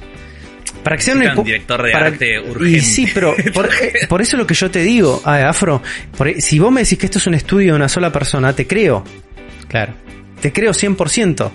Ahora, eh, este juego, Age of Barbarian, por el cual ganaron el Steam Award de Obra de Amor, este, básicamente es una glorificación a, a Conan y las películas de bárbaros de esa época, como Beastmaster o cosas por el estilo, donde Sí, tenés pero- mujeres muy entangadas peleando con espadas. peor. tipo, O, eh, o- y hombres muy entangados también. Este, peleando con hachas. Eh, Estoy viendo a esta, a esta bárbara que está completamente, o sea, está prácticamente semidesnuda. Es como si no tuviera ropa. Que pelea contra unos hombres mono. O, o sea, los peores hombres mono que viste en tu vida. Que cuando les pega, los mata a un golpe y, y les- es como si les cortara el pene y los monstruos, se agar- los hombres monos se agarran ahí y les sale sangre la es, entrepierna. de, es- de lo peor. Es de lo peor que vi en el te- 2021. horrible, boludo. Debe ser fantástico. Debe ser fantástico. jugar, sí, yo también. Estoy totalmente intrigado ahora. Co- con- Streamealo el viernes que viene, está. No, ¿sabes lo que pasa, Afro? Tengo que terminar Karate Master 2. Claro, Esta es una ya historia. abriste una puerta. Esta es, esta es una historia que se está desarrollando y es una historia que en la cual no solo soy parte yo, sino que también es parte del chat. Y estos momentos es como, más allá de exprimirlos a a más no poder, son momentos que tenemos que darle un cierre, tenemos que darle un final. Y me parece que vale la pena que sigamos explorándolo. Terminé el juego en una situación donde ya estoy como un poco más entero, donde ya puedo empezar a pelear torneos más zarpados. Pero chicos, hay un momento en el mapa del mundo donde hay tres signos de interrogación. Mm, Yo no claro. puedo dejar pasar ese momento, porque cuando No. pasás el cursor sobre esa imagen, ves que hay como un escenario, y el escenario es el escenario de la final del Gran Dragón Blanco, la película de Van Damme, Blood Ah. Sports. Tengo que vivir ese momento, hay que vivirlo. Y tengo que vivirlo yo y tiene que vivirlo toda la gente que mira Super JPO. Claro, no, Así no que- les podés decir, lo terminé el fin de semana, estuvo buenísimo. No, no puedo hacerles No, eso. no. No, No puedo hacerles eso. Y a todo esto, Creo que este, este juego tuvo que haber ganado el premio al Age of Barbarian a juego con más culos. Es como. todos los personajes están todos en culo. Hasta los enemigos. Tipo, aparece un enemigo que es como un orco y está en culo. No sé, estoy, estoy intrigadísimo, estoy intrigadísimo. Y yo creo que esto a, a mí me, me abre una puerta como maravillosa de, de estos desarrolladores súper, súper como independientes que tienen como una dedicación absoluta a, este tipo de juegos que terminan con productos muy de nicho pero que son realmente buenos. Que dan gusto jugarlos. Entonces yo creo que con Karate Master eh, 2 yo taché todos los casilleros como de un juego que no solo me divierta, un juego que este, esté pasando bien mientras lo streameo, sino que también puedo generar algo que se reciba bien del otro lado y que del otro lado también empiecen a disparar cosas que retroalimenten a esto, ¿no? Ya empezamos a divagar cómo tiene que ser el logo de nuestro dojo, del Nardone Do. ¿Entendés? Claro. está el brainstorming que se dio ahí. Digo, empieza a generarse una construcción general narrativa y de mundo alrededor de este juego que para mí es una de las cosas más mágicas que pueden pasar en un stream. Y es una de las razones por las cuales yo quiero volver a streamear este juego el viernes que viene recontra manija. Y todo porque este juego nos da estos disparadores. Y no son muchos. Ni muchos juegos AAA no pueden lograr incluso eso. de que, de que podamos este, intervenir y cargar de sentido un juego de esta manera. Así que la verdad que estoy contentísimo El- con eso. Y es- El último juego de esta gente, de Crayon Soft, se llama Armageddon Onslaught. Y es un juego donde estás como en el apocalipsis y tenés como cuatro guerreros que tienes que luchar contra ángeles y demonios. Y tiene algo en la descripción de Steam que te va a gustar. Primero, primero es esto que dice... eh, la armadura y la espada son actualizables. No te distraigas, de lo contrario terminarás en ropa interior. O sea que ya sabemos por dónde va. Pero después esto te va a gustar, Juan, que dice banda sonora epic metal. Deleita tus oídos con esta música metálica divina. estoy re Me adentro. lo puedo escuchar porque Estoy re, Che, re adentro. Quiero esta jugar gente. todos los juegos de esta gente. Quiero encontrar en algún momento hacer como una especie de búsqueda arqueológica para Karate Master 1. En algún momento lo voy a tener que hacer. Lo voy a tener que hacer. Pero bueno, yo, yo lo único que espero Mm. Es que la gente se siga enganchando como se enganchó este viernes con Karate Master 2. Realmente le estamos pasando muy bien y, y es eso. Es como la gente que está escuchando este, esto en este mismo instante agéndense el viernes que viene porque la magia continúa, ¿eh? Esto es así. es Karate Master 2, sí, el viernes que viene. Indiscutido. Pero bueno, Sí. eh, eh, esto fue lo que estuve jugando. O sea, en realidad estuve jugando un juego en mi streaming, pero quedé tan fascinado que tenía que hablar al respecto, tenía que hablar Sí. de estos desarrolladores, tenía que hablar de sus juegos. Sobre Digo, todo ¿por porque yo, lo- yo lo vi de reojo. Eh, pues no, no vi todo el stream, vi un poquito, vi qué juego ibas a jugar. Y si no escuchaba esto, no le daban ninguna chance a ese juego. Tipo, al primer vistazo, no te da ganas de quedarte. Es que, Eh, ¿sabes que te digo algo, Uli? Es cuando Probablemente lo no vas sea, entendiendo. no, no solamente es eso, por ahí no es un juego tampoco para jugar solo. Claro, Es un juego para jugar acompañado. claro. Yo creo que tiene una, tiene una lógica, o por lo, hemo- por lo menos le hemos dado tanto en el, el chat como yo una lógica a este juego que funciona para ese contexto muy particular y funciona Claro. espectacular para ese contexto. Entonces por ahí es un juego más para ser consumido en un stream o ser Claro. jugado en una situación muy, muy este, similar a esa, con amigos y todos ahí como mirándolo y, y armando estos relatos que terminan siendo lo más interesante. Así que nada, expectante para ver qué, más Hay tiene que- para ofrecerme este juego. Sí, ¿Qué más tiene? yo- ¿Qué tiene esta gente? Estoy viendo que hay una demo de Armageddon Onslaught, pero todavía no salió. Yo creo que voy a hacer un recorrido. Primero los voy a probar porque me imagino que hay cosas que no pueden ser streameadas.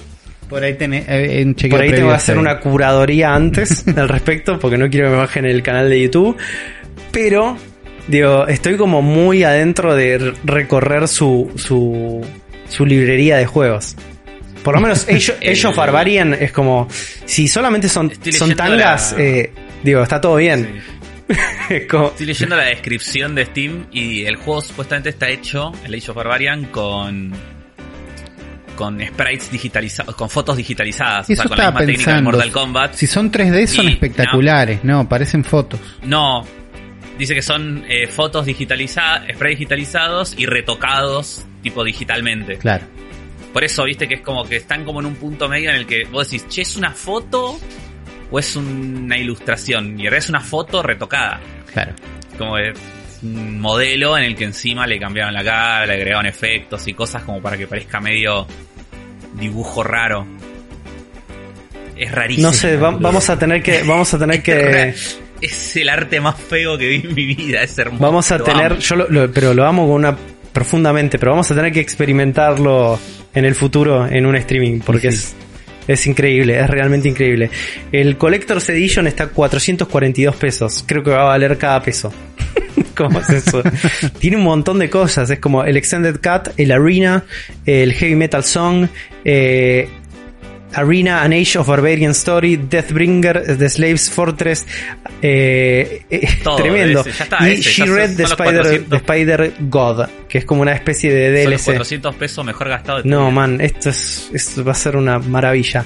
Tengo que ver cómo es el tema de la desnudez de acá, porque dice que tiene nudity, Eh. pero mientras sea controlada, dentro de todo no va a pasar nada. De última me, Para mí va a ser todo así. me desmonetizarán el, el, este, el video. No pasa nada. Sería el menor de los problemas. Eso. Pero bueno, Bárbaras con pezoneras va a ser. tipo. y probablemente. Después bu- buscaré en YouTube a ver si hay gente jugándolo también, para ver qué onda, pero es- parece fantástico. Y si bien tiene mujeres hipersexualizadas, también hay hombres hipersexualizados, así que está bastante Sí, parejo el tema. Eso está. Este, así que nada, estoy, estoy, estoy obsesionado. Obsesionado con, con Crying Soft. Obsesionado con Karate Master 2 Knockdown Bow. Ahora sí, ¿cómo se llama? Knockdown Bow. Sí. Así que los espero. Y me parece una gran manera de, de- de cortar con esta intro y finalmente arrancar con este episodio, el 182, 182 de 82. El cerebro de la bestia.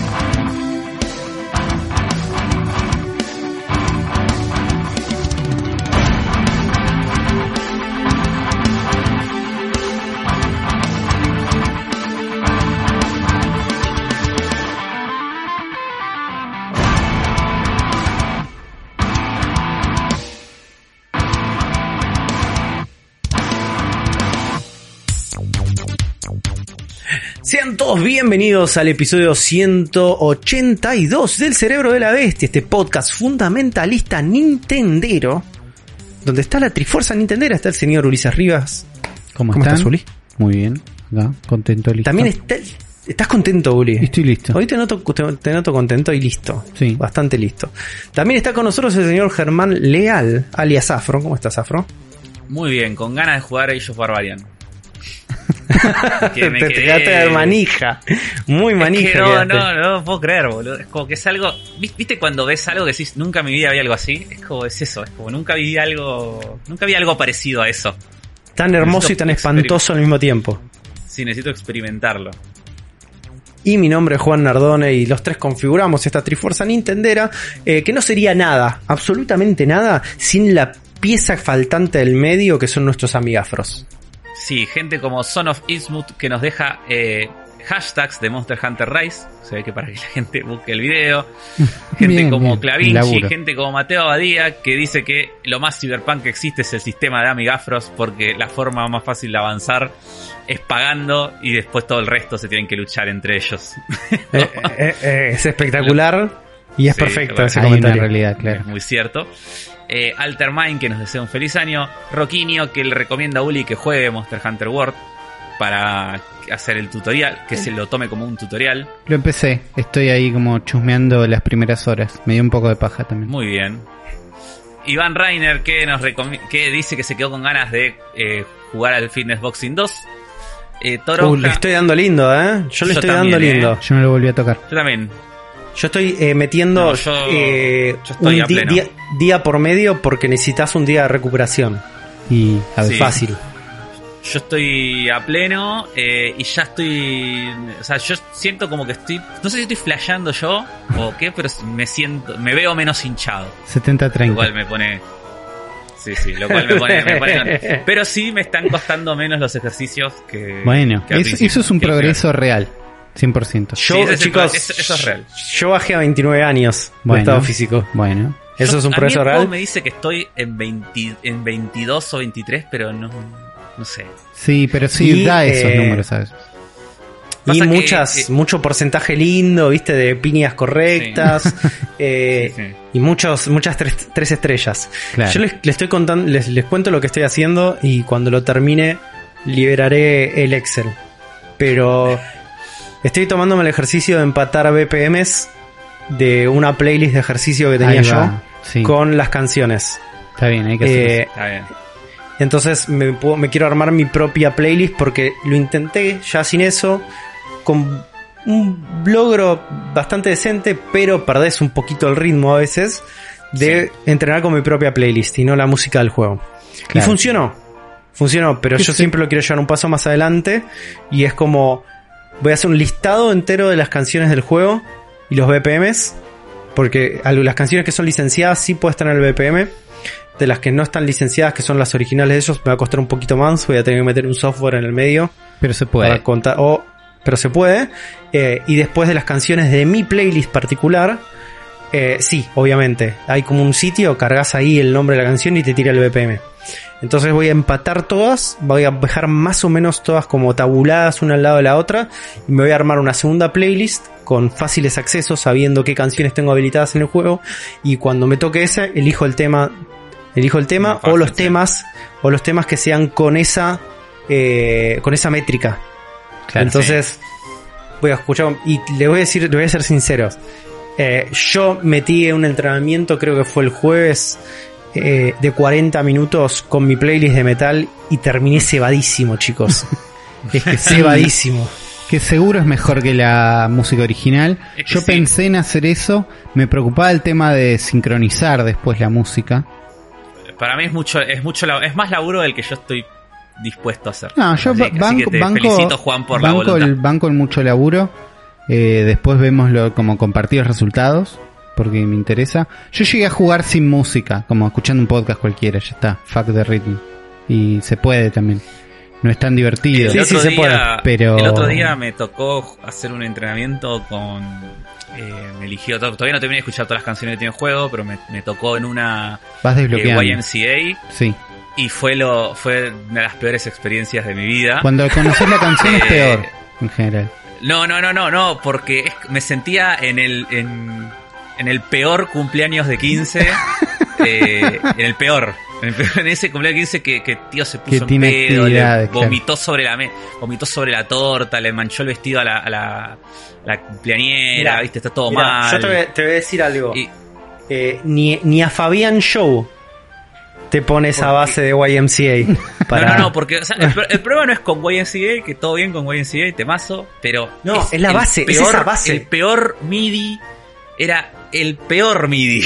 Como cuando No, escuchaba pasa, los sí. vientos. Es la Ah, peor base, boludo. es la peor base. Es como hicieron el peor YMCA posible. No, no, no, no, No, la pasé. y hay o sea, canciones que yo digo, esta canción la conozco. No es esta. No es. Yo creo que no. Sí. Mi opinión de Yo lo único, pero- lo no único que encontré como dificultad que tengo con, con este sistema de, de mi playlist de metal es que ponele, estoy en medio de la rutina y entro un doble bombo y dejo todo y empiezo a cabecear con un sacado. Claro. Eh, entonces Sí. eso es medio contraproducente, pero también hay que más calorías, así que Se puede, última me baja un poco, colabora, me, me baja un poco como la performance en el juego, pero las calorías las quemo igual. Claro. Ah, muy bien. Eh, bueno, después eh, Toronja Arenosa que nos agradece por nuestras recomendaciones. Dice que está viviendo a Hades y a One Piece desde hace un mes. Y que se anotó los juegos que hablamos en este programa. Eh, así que está muy bien. Eh, Gusa eh, los deja el comentario donde dice que. Porque él, hace boxeo o fitness box, no sé qué, hace, pero creo, que hacía boxeo. Mm. Y nos deja el comentario en donde dice que, que esto es norm- que hay un estilo de fitness boxing donde se, donde se hace eso, de que, de que en el momento, o sea, que uno mueve las piernas, hace el, el ida y vuelta, ¿viste? Pero que en el momento de tirar las piñas, la idea es que claves los pies en el suelo Claro. y enganchas el combo y después sigas. Claro, Es ese, Eh, un estilo que dice. ese comentario lo vi. hizo kickboxing. Claro. Kickboxing, sí, Eh, algo había hecho, porque yo... En los combos más haciendo. complicados te, te haces eso que es tipo, te parás, Sí. en- te parás quieto y tiras todas las piñas juntas. El tema, lo que ahí dice USA es, cuando terminás arrancás con el pie de adelante y volvés al ritmo.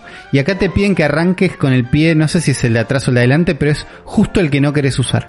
Entonces como justo el que yo- resulta yo- no es na- el que resulta no natural. El mayor, el mayor problema que tengo con el juego hasta ahora es con el tema de las piernas, pero bueno. Igual no Ya, es, ya hablaremos es- de eso con- es medio esquivable, tipo, no, no es un problema, o sea, si lo pensás, a mí me jode, no sé qué, podría ser mejor, ¿no?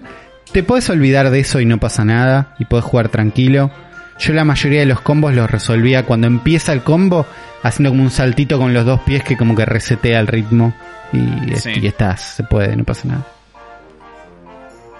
Bueno, eh, Gabriel nos dice que, que se compró eh, una 3DS gracias a esta inspiración. Qué bien. Así que, muy bien.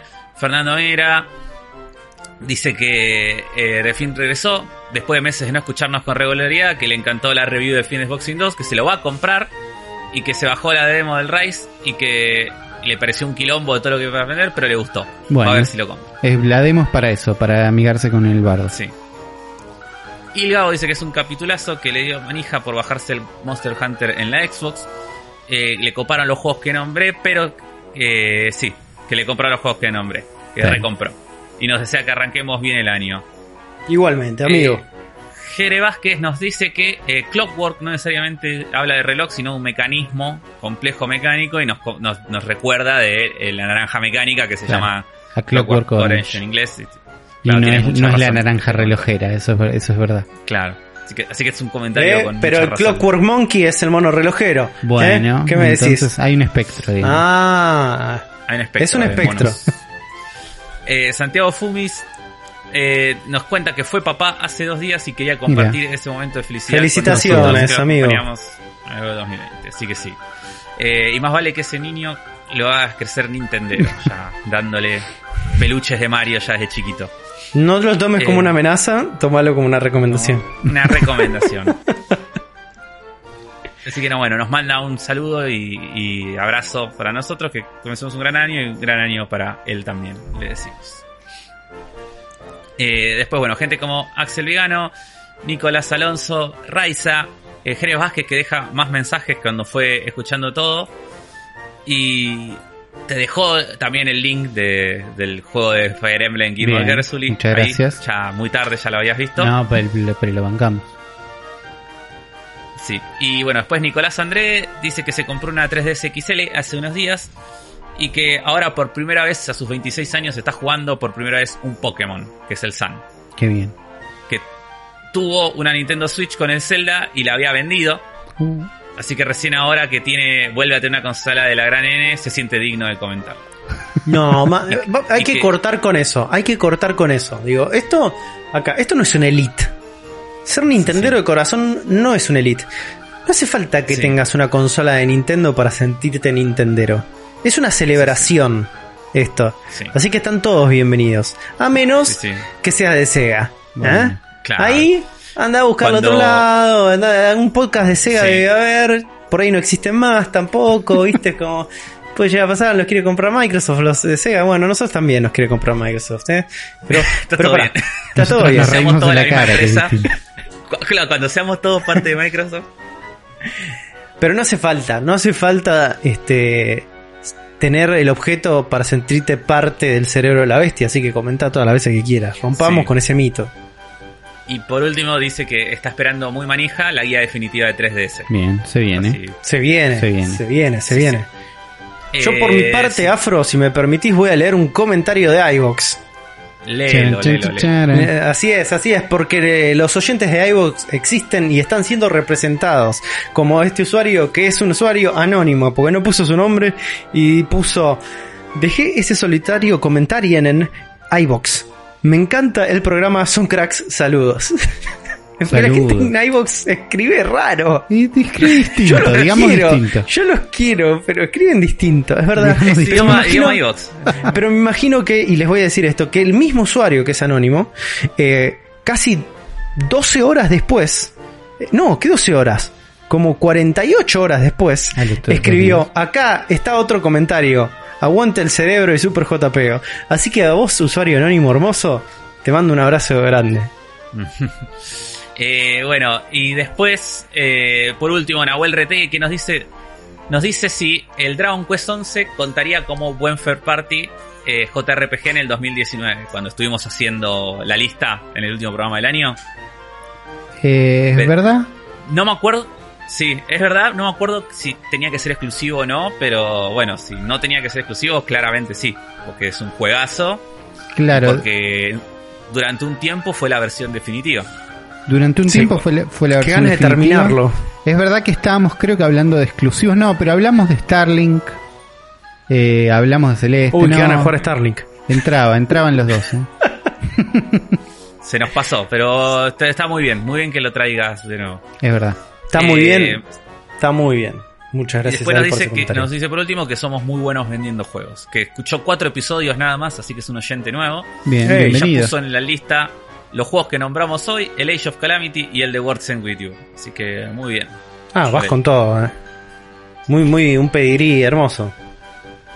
Sí, sí. Y esos fueron todos los amigafros de- del día de la fecha. Un abrazo para todos ellos. Pero recuerden, si quieren ser amigafros automáticamente, pueden ir a Mercado Pago, links en la descripción de este episodio, o patreon.com barra Zona Fantasma TV y hacer como nuestra queridísima amiga Belu Moreno y bancar este podcast y todos los contenidos de Zona Fantasma TV a través de estas, estos pequeños aportes monetarios que pueden hacer ahí, que nos permiten a nosotros seguir creciendo de distintas maneras, ¿no? Con distintos canales y con distintos también así mejoras así de equipos que nos permiten también hacer este proyecto autosustentable. Así que muchas gracias a todos ustedes, muchas gracias a Belu Moreno por todos estos años de bancarnos nuestras estupideces. Eh, algo estaremos haciendo bien. Así que gracias a todos los Patreons y Mercado Pagers. Y con esto podemos ir directamente a las noticias nintenderas. ¿Qué les parece? Vamos. ¿No? Porque tenemos un montón de noticias dando vueltas. Sí. Hay un montón, hay un montón. No, no hay tiempo que perder. Y la primera noticia es que esta semana tuvimos dos, un trailer y además una especie como de micro, mini, hiper direct de Sí. eh, Super Mario 3D World plus Bowser Fury. Y, y está lleno de sorpresas esto. Sí. La verdad que está lleno de sorpresas. La primera y principal es ese Mario Super Saiyajin gato gigante, que es una de las cosas más lindas del 2021. Eh, Fantástico. Sí, vi- vimos un tráiler. ¿Qué sabíamos de Super Mario 3D World hasta este momento? Que era un juego que salió en Wii U, que estuvo bueno, que no jugamos mucho y que venía con una expansión Bowser's Fury que esperemos que esté buena. La verdad este juego me da ganas, buenísimo. Hasta ahí todo bien. No habían Vimos- mostrado nada de la expansión. Habíamos visto dos trailers donde la expansión era el mismo paneo de una isla medio oscura, buenísimo, bueno. Vimos un trailer y un overview trailer de 7 minutos que detalla un poco más todo. Con datos postales. Primero que venden un poquito mejor Mario 3D World. Y ya lo charlaremos, parece que está bueno todo. Pero muestran un poco más de Bowser Fury. Y es una locura de mierda gigante. Es Es una locura de mierda gigante. es así, es Está como si. Es una muy buena de- manera de describirlo, es una locura de mierda gigante. Es- Hay como una. es, es- es tremendo. Se siente como un módulo aparte del juego. sí. cuando lo ves de esa Sí. manera, porque hay como una serie de, como si fuera un overworld, ¿no? Una navegación de mundo abierto, una serie de islas, donde tenés que ir buscando distintos tipos de ítems para combatir un Bowser gigante que de vez en cuando se te despierta en mitad de la partida y te empieza a cambiar el ecosistema en el que estás a través de ataques de un Bowser hecho de petróleo, todo caliente y enojón. Ahora, no sé si se dieron cuenta de algo que yo me di cuenta después de ver este último trailer. Pero el Bowser Fury, el logo de Bowser Fury, que está hecho como con un petróleo negro con pinches, es en realidad esa masa magnética negra. Sí. ¿Vieron Sí. alguna vez cómo son las masas magnéticas negras? Que tienen como esta forma, que es como si fuera un líquido, en realidad, pero en realidad es como algo un poco más viscoso, que reacciona, que es ferroso, entonces reacciona a este, los cambios de polaridades magnéticas. Entonces eh, empiezan a desplegar estos pinches. Me parece que este Bowser está hecho de esa masa magnética. También hay un, hay un enemigo de Mario. que espectacular, es porque es una de las cosas este más material. cools. Es super Sí, cool. la masa magnética es super cool esa. Me parece como un acierto total. Pero tenés este Bowser que te despierta y te va tirando cosas en el mundo, en una serie de islas que parecen que también tienen distintos ecosistemas, porque había como sectores como de medio así, este, tipo islitas eh, tropicales, todo bien, y de repente desierto. Digo, Sí, medio flashero yo, yo eso. La verdad que, eh, y bueno, y algo muy central es que la cámara es distinta al, al 3D World Sí. normal. Esto es, más, esto es más parecido al Odyssey. Al Odyssey. Claro, es Claro, una cámara porque es 3D open de. Mario, de podés girar alrededor del personaje. No tiene... Que se ve increíble. Claro, encima. porque algo que tenía 3D World es que fusionaba un Mario 3D con niveles de Mario 2D. Entonces tenía una cámara que estaba como desde un lado, quieta, Fija. ¿no? Y vos movías y en ese contexto te podías jugar de a uno a cuatro personajes y recorriendo un nivel siempre desde una perspectiva, ¿no? Creo que hay algunos cambios, pero no los controlas vos. O no tanto. Acá es un Mario 3D. Full. Sí. Yo digo veo esto y se ve tan bueno todo que tengo ganas de que dure 20 horas y sea un juego aparte. Tipo, no me importa que esté hecho con el motor del otro juego. Ya, cobrámelo un juego nuevo, yo lo compro en Nintendo.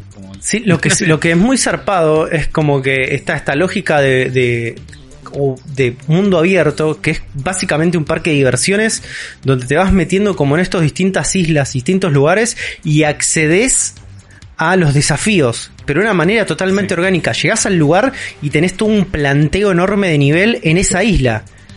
Entonces Claro. hay como una lógica que vas saltando de lugar a lugar donde tenés distintos tipos de desafíos y en ese desafío hay un diseño a nivel eh, particular para ese momento que cuando llega el momento del ataque de Bowser se ve transformado también.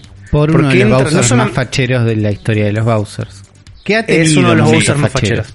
Digo, no es que Mo- estábamos sí, compitiendo Sí, contra este- nada. este- Eh, Es famoso por sus momentos facheros Bowser. Eso es verdad. sí, Eh, pero acá está muy fachero. por eso digo, no es esto menor es, un- esto es el que Bowser entra- más kaiju de todos. Es el Bowser más kaiju de todos. Me gusta, hubo un rumor que después se comprobó falso, pero decían que en Nintendo América se llama Mega Fury Bowser, pero en Nintendo Japón le estaba diciendo God Slayer Bowser.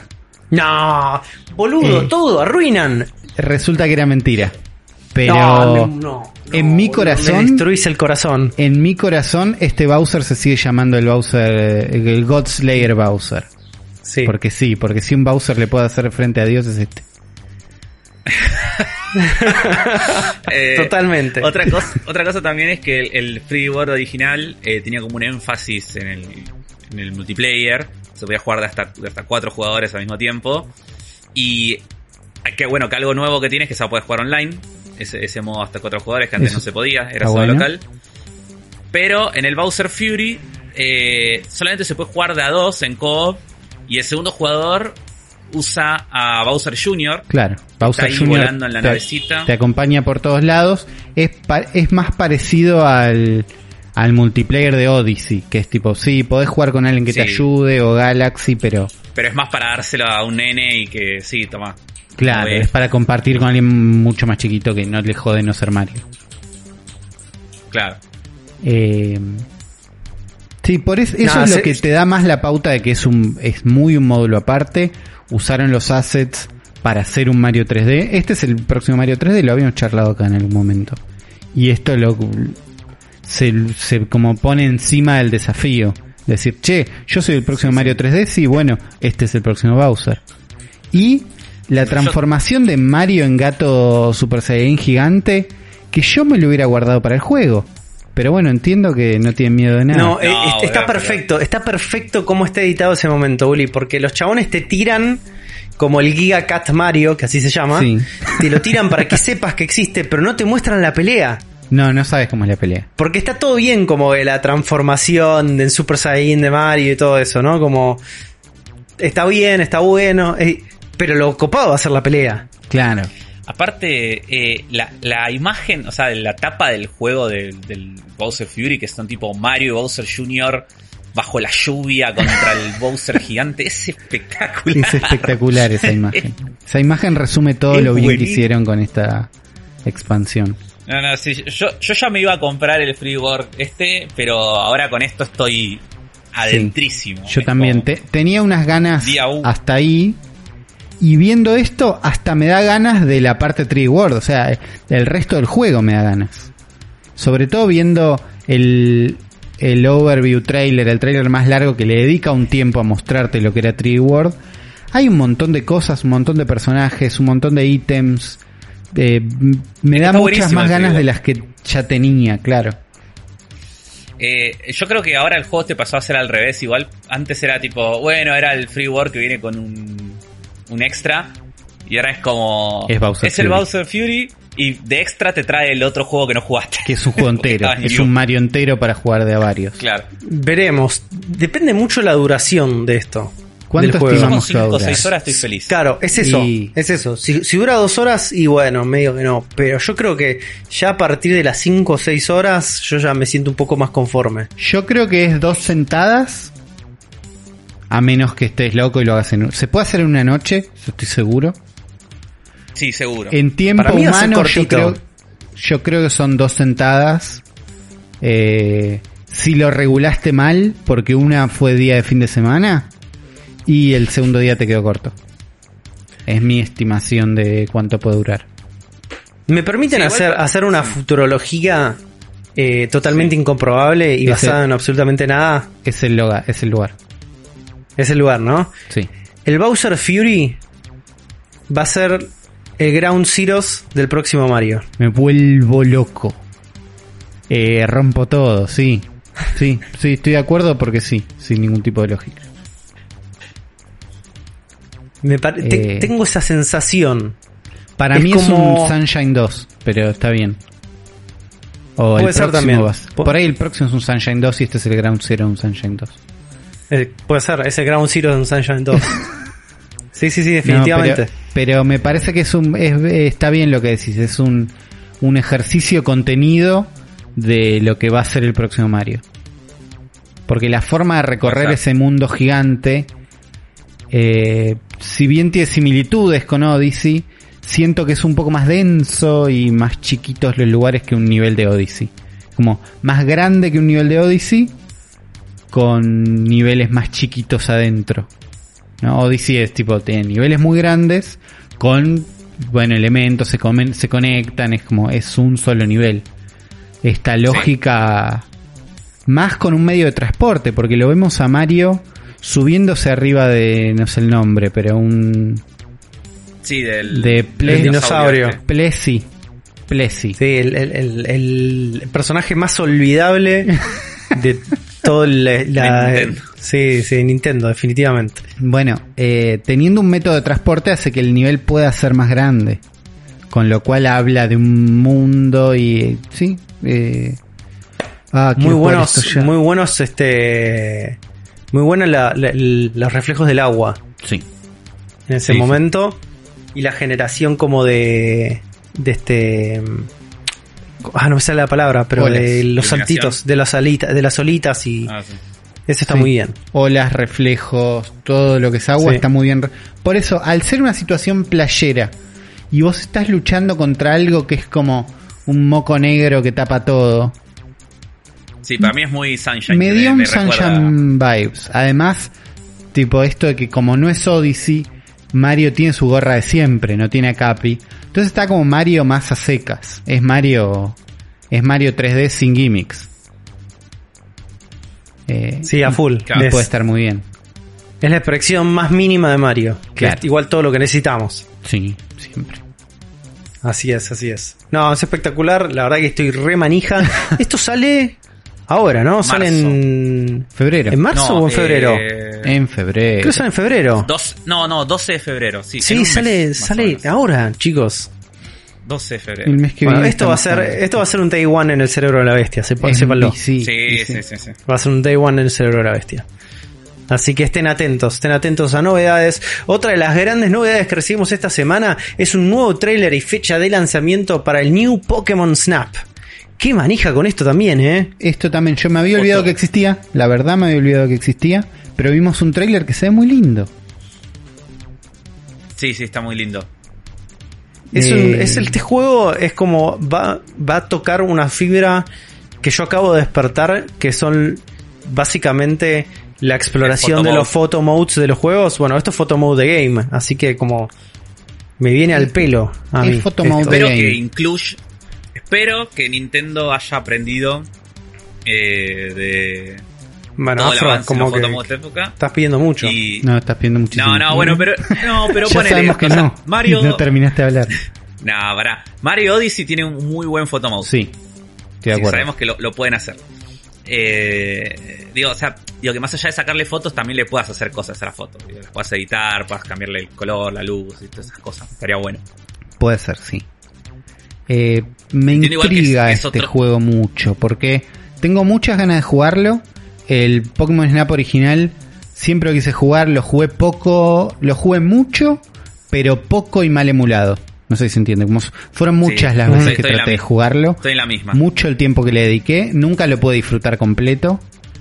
Este parece la oportunidad que voy a tener, se ve increíble, eh, pero no sé qué propone de nuevo y no sé qué tanto sirve la fórmula del viejo Pokémon Snap hoy. Eh, No, es que tampoco no, eh, no es in-depth. Este es un trailer solamente de, Por eso. de gameplay, pero no hay, claro, y fecha de lanzamiento. No hay nada como en profundidad No, en esto, no. de la información nada. que comparten. enterar. eh. Yo, pero a mí lo me que yo preocupa una sola este cosa. trailer es que va a ser igual. Me preocupa una cosa que es como los en un juego de fotografía tiene las peores texturas de piso y piedritas. Eso me, me preocupa, digo. Sí. Me, me saca un poco. Tiene Después ahí tiene todas cosas lindas que es como los comportamientos de los Pokémon y todas esas cosas están como este tiernos y todo, que es como el gran valor, pero digo, voy a estar sacándole muchas fotos a ese piso, ¿entendés? Sí, el piso está bastante feo. Está feo, chicos. Está Ah. bastante, bastante feo. Eso me preocupa. Y lo otro es que acabo de descubrir que no sé cómo nunca me di cuenta. Pero si van al segundo 42 de este video, hay un Pokémon que es un tucán. Sos un hijo de mil Sí. frulas, Game Freak. Es un tucán, ni lo intentaste. Sí, sí, sí. Ese está en Sun, en Moon Knight, digo, ¿cómo se llama? Eh, no, este me pasó Es por fuera del radar. Ahora, eh, Tucanon se llama. en tu sí. Qué hijos de mil.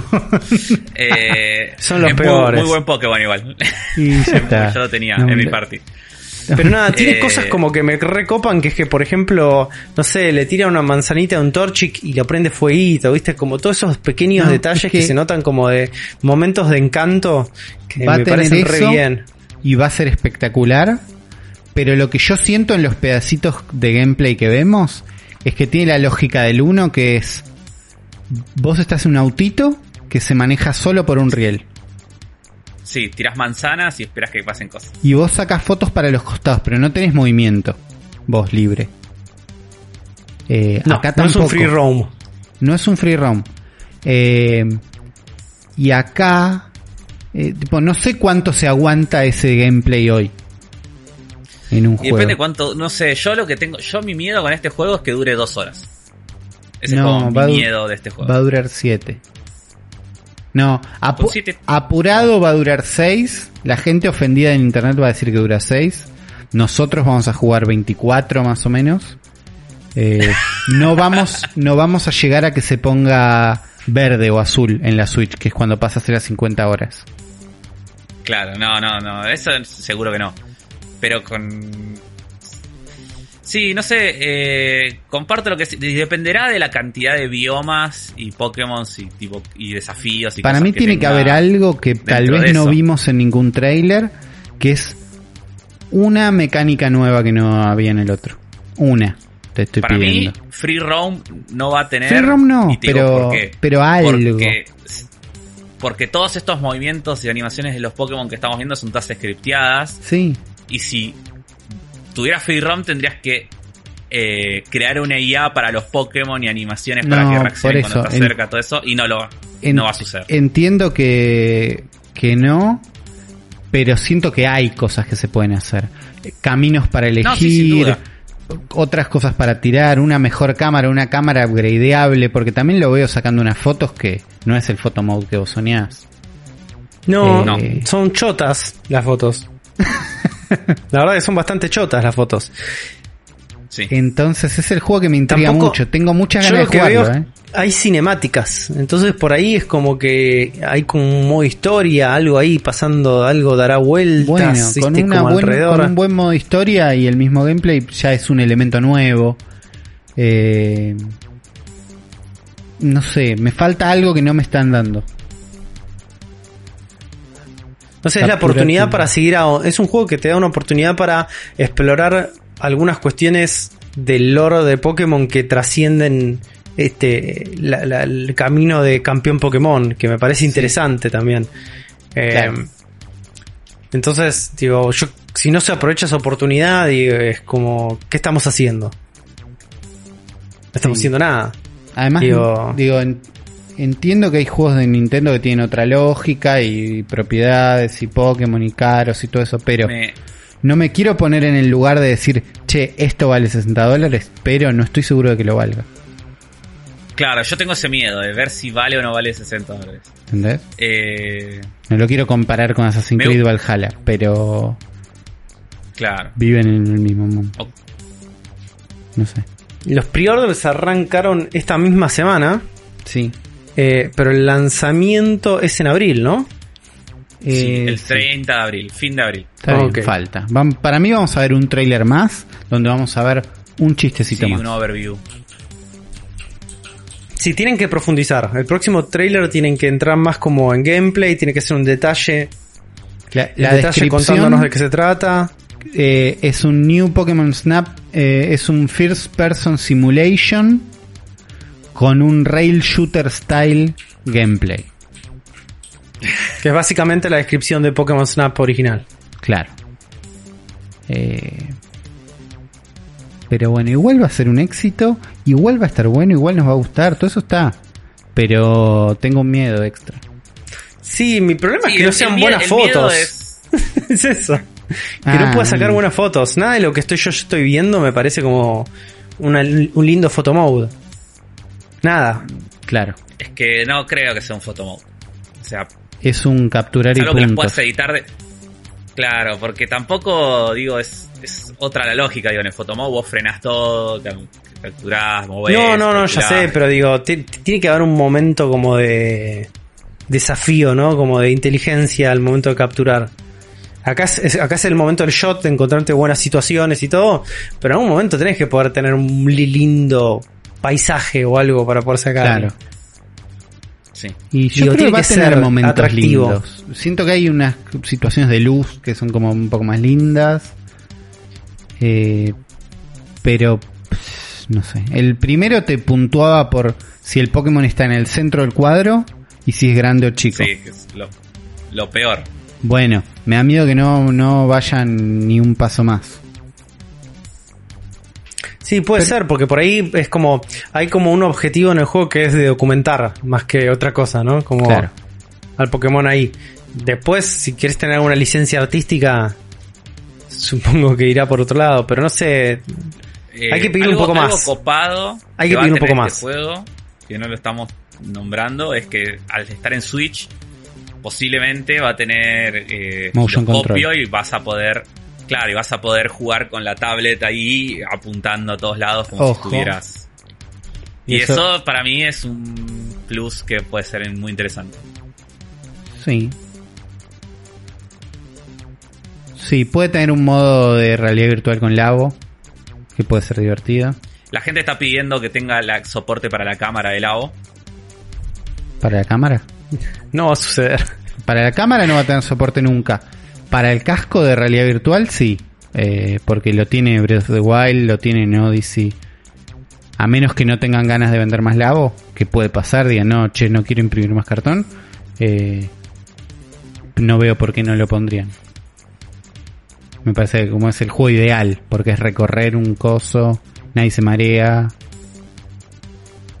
Eh, mismo ¿Qué hay, una, yo, esto hay una cámara veremos- de cartón. Pero es veremos qué veremos. pasa con esto, ¿no? Porque, digo, nos deben más información.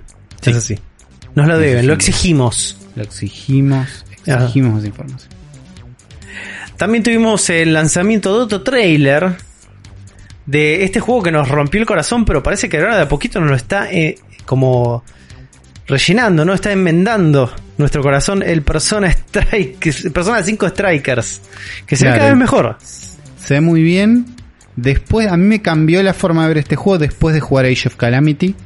Que me amigué con el género, con que salga un juego de Warriors Musou y que sea Y divertido. que y que Afro le pueda hizo tener mala prensa. Uli. Le hizo muy Eh, mala No, prensa. yo no le hice mala prensa. Yo, a- todo lo que yo dije era verdad.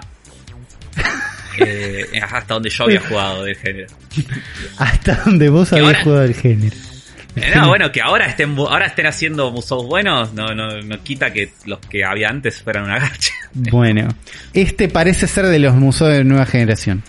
Los que traen gráficos lindos, una historia interesante, muchos momentos más de persona de los que yo esperaba. De situación Sí. de cinemática anime, eh, momentos eh, side-scroller de explorar un poquito, momentos de charlando con tus amigos. Eh, Sí, Me a mí me parece interesante ya de por sí de que lo hace Atlus este juego, entonces no, no, no es que lo hacen, no lo hace Koei. claro, Entonces como que son ellos con su posiblemente IP. tenga sí. como Claro, posiblemente tenga como fórmulas nuevas, digo, ya se ve por ejemplo en un momento Joker que tiene como unos como que tira hechizos eh, y como que cambia entre distintos hechizos y tienen como distintos efectos de área, no sé, es como con la interfaz también con la bastante parecida a la del Persona 5. Así que no se puede llegar a ser interesante por ese lado. No, y también oh, por, por un lado tenés eh, cinemáticas animadas, 100% anime como en el juego, que es lo que dijo Uli, pero 100% anime. O sea, Claro. son este animaciones tradicionales, así como las de las del juego original. Y después hay como módulos donde se puede ver como que el juego cambia. En un momento se vuelve medio plataformero. Claro. Y después en un momento hay como un momento medio de no no quiero no quiero desarrollar de más porque son 3 segundos y un par de frames nada más, pero parece de sigilo. Parece Sí, de es sigilo. que el Persona 5 tiene bastante de, de sigilos, en realidad es como que... Pues los chavales son ladrones, vos puedes esconderte en cosas y es como una mecánica bastante principal en el juego, el sigilo. Entonces, eh, por ahí lo metieron acá también, de alguna manera. Sí, claramente este juego este trailer no está corriendo en una Switch, ¿no? Porque se No. ve increíble. No sé, se ve increíble, pero yo estuve viendo gameplay. El juego salió el año pasado en Japón, como Persona 5 Scramble. Ujú. Y, Y, ya, y salió en Switch, salió en Switch. en Japón. Salió en Switch, sí, sí, y se ve bastante bien. Lo que tiene acá es una resolución bastante alta eh, en varios momentos. Pero se ve muy bien el gameplay que yo vi del Ahí, juego ahí en estoy Switch. poniendo un gameplay de, de juego en Switch. Sí, ahí hay uno que es en directamente Switch- comparativa de eh, Play- PlayStation 4 y Switch. Sí, Para ese video no se ve tan bien, pero bueno, te da una pauta de de cómo se vería el juego. Claro, se ve más parecido, ahí estoy viendo el gameplay ya en las peleas, lo avancé, el video. Y se ve más como me imaginé que iba a ver, o sea, se ve como ese tráiler que vimos, pero... Hay unos serruchings. Sí. Serruchin, serruchin es la palabra, Sí, exactamente. serrucha- Pero se ve fluido, sí, sí, se ve se ve fluido. bastante fluido. Habrá que Mm, ver si en, como- en dock mode entra un poquito mejor, pero bastante potable, ¿eh? Yo creo, que Yo creo igual también el estilo, el estilo así con anime, el shading y toda la bola ayuda un montón, ¿no? A. Es un estilo que más- hacía que Persona más 5 se vea igual en PlayStation 3 que en PlayStation 4. Claro. Entonces es un, es un estilo que es compatible con, con poca exigencia gráfica. Sí, Ya- aparte los escenarios son bastante simples, digo. Bueno, no da para más esto, chicos. Ya tengo que jugar Persona 5. Yo pensé En realidad tengo, enchufar, tengo que seguirlo. tengo que enchufar la Play 3. Ahora lo que tengo es que el cable de Power es el que estoy usando para la compu. Entonces necesito un cable de Power para enchufar la Play 3 y estoy. Yo estoy jugando re de a poco, porque voy 30 horas de juego, más o menos. Y la- cada, vez que la, cada vez que lo juego la paso re bien, pero lo que me pasa es que me cuesta mucho volver a, a- a tocarlo una vez que lo... O sea, Porque como, no sé, se- juego sentís hoy, que te va a llevar mucho tiempo. siento que no, no, no termino más el juego, ¿entendés? Claro. Es como... voy 30 horas, que es un montón, y es un tercio del juego. Claro. O menos. Sí. Y es como... Y eso me... A mí me... No sé, a mí me genera una sensación de que me da poca ganas de, de ponerme a jugarlo. Diga, A mí Por más lo- de que cuando lo esté jugando la pase bien. Claro, no, no me jode tanto que el juego sea larguísimo, sino que cada, sesión de juego siento que es muy larga. Como que siento que no me Ah, puedo poner a jugar dos minutos. Si me pongo a jugar es porque tengo una dos horas libres y es mucho. Depende en, depende en qué momento del, del juego estás. Si estás Claro. por ahí en un dungeon o grindeando, todo ahí sí podés, re podés jugar menos. Pasa claro, que- pero de golpe entraste en una seguidilla que el juego te agarra de la mano y no te suelta. Está- tiene momentos así. Sí, no, Y más que nada al Sí. principio encima. Claro. sí. Igual también en Play 3 es otra cosa, porque en Play 4 tenés el, el sleep mode, entonces es como, bueno, Ah, lo corto acá y Es verdad, lo dejas. es verdad. Por eso, lo Play por, eso lo- por eso es un juego que sería ideal en Switch. La gente de altos. Claro. Dale. Sí, sí, sí. Ah, pensé no, que no iba a decir esto más. gloria. Pensé que no iba a hablar. Pensé que no hablábamos más de esto. Es que en Switch es mucho más fácil meterle las 100 horas que... Y sí, pero. Pero bueno, basta. Bueno, ya Basta, está. basta. Nos vamos a tener que comprar la nueva Switch de Vigo Mortensen. es una buena manera de titularlo, Uli, es una buena manera. Salió una nueva Switch con eh, rojo y azul. Los son los colores de Mario, pero también son los colores de San Lorenzo, que en teoría va a coincidir con el lanzamiento de Super Mario 3 World Plus Bowser Fury. Eh, la verdad que a mí no me gusta mucho, ¿eh? Más o menos. El- Es muy San Lorenzo, boludo. Es muy San son linear. Me Sí, gusta sí, sí. ver unas. Es la primera Switch que vemos de otro color, igual. Eh, No. La, La de Animal Crossing. También. La de Animal Crossing, la, la de Labo, que es de cartón. No, la de La Labo Animal no es de. La de Labo es negra y tiene un. El dock es de cartón, creo. La de Pokémon también tenía otro color, el dock. Claro, pero esta Switch, esta Switch es roja, me parece que esa es la... Ah, la de Labo también era de Ah. cartón. ¿Era color No, cartón? ya entendí lo que, ya entendí lo que dice Uli. La tablet Que es de otro color. tierras- claro, la ah, tablet, es verdad, la tablet creo es de otro la- color. Claro, la tablet es roja y me parece que nunca, siempre había sido negra. Que lo Claro. que cambiaban eran el dock y los Joy-Con. Eso me divierte. No la quiero, pero me divierte que exista. Eh, la de Voy a Labo tiene como otras. una capa color cartón adelante. No, la, la de Labo es de otro color. No, la Labo también es cartón, ¿eh? Es, es- la tablet es con color cartón, Sí. la de Labo.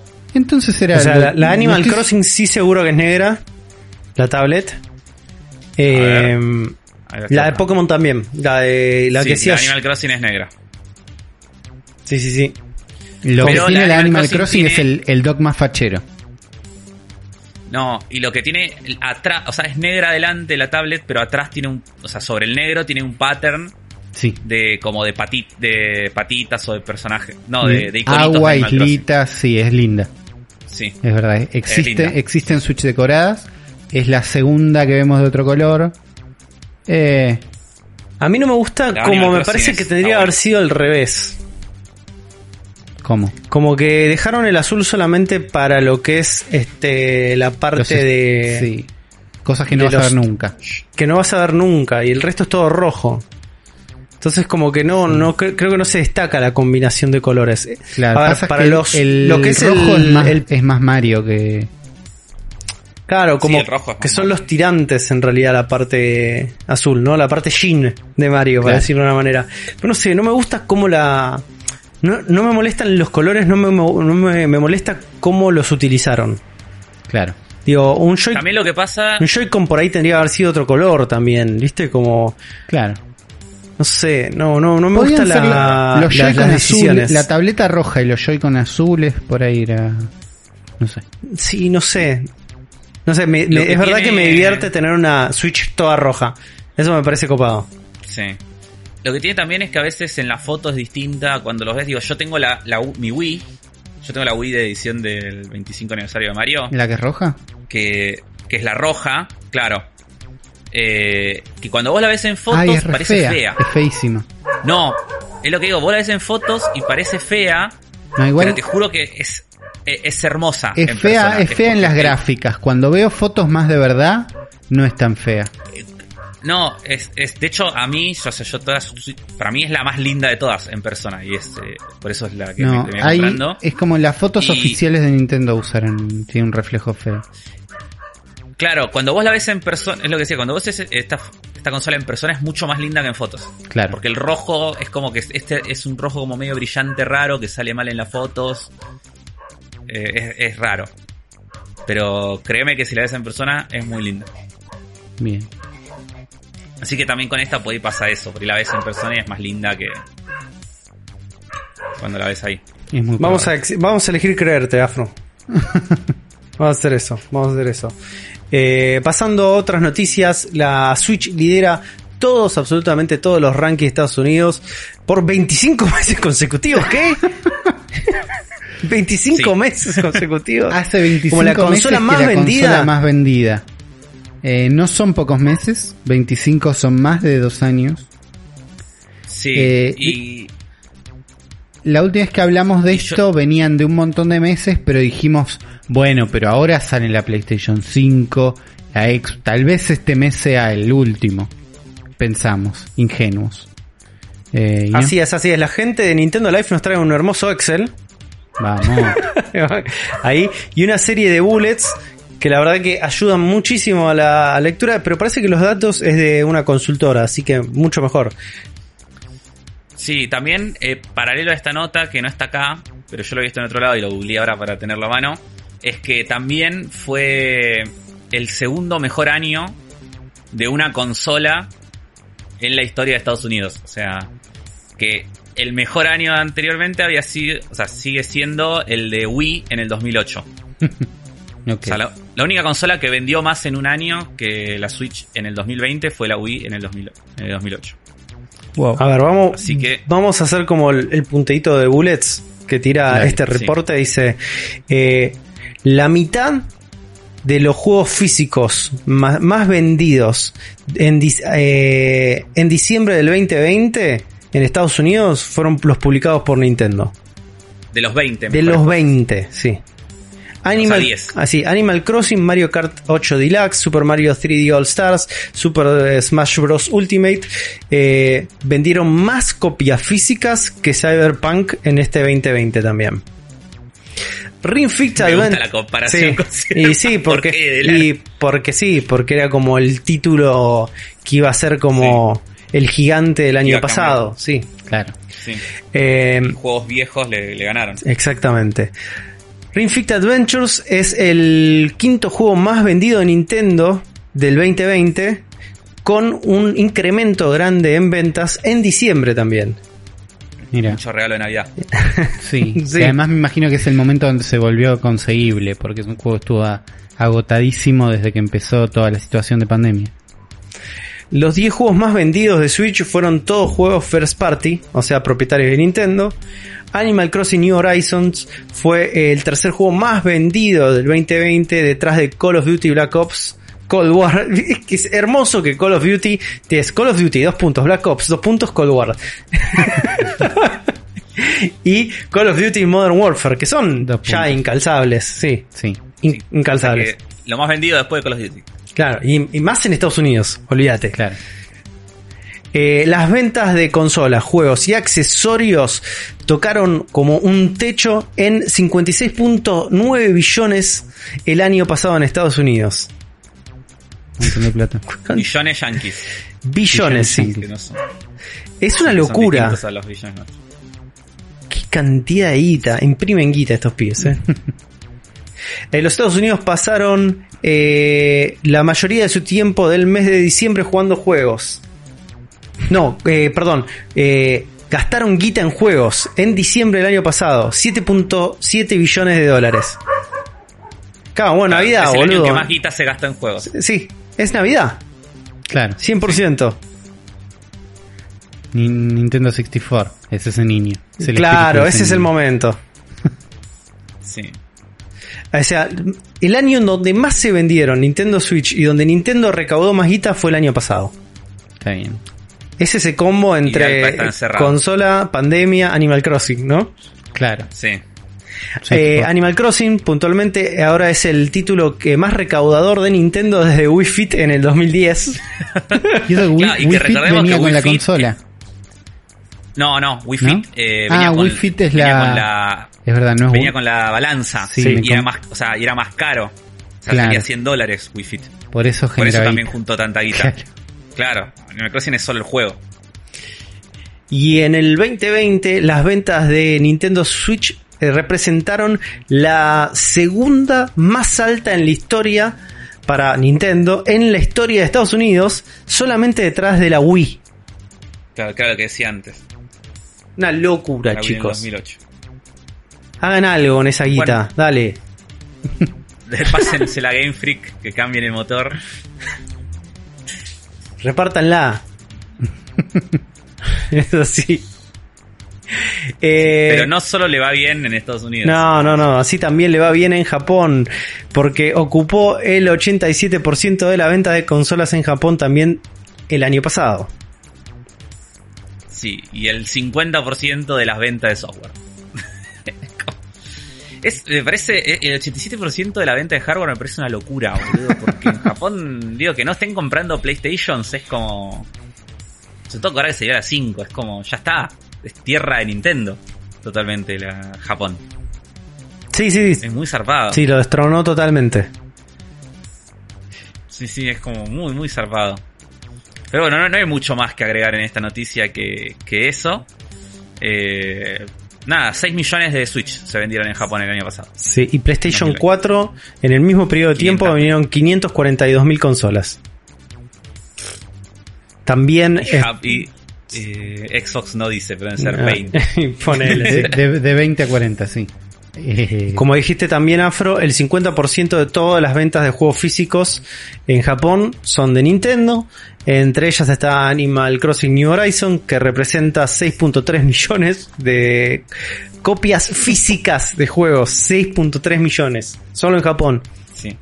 Y Ring Fit Adventure, Eh, Ring- boludo. Ring Fit Adventure es un hit.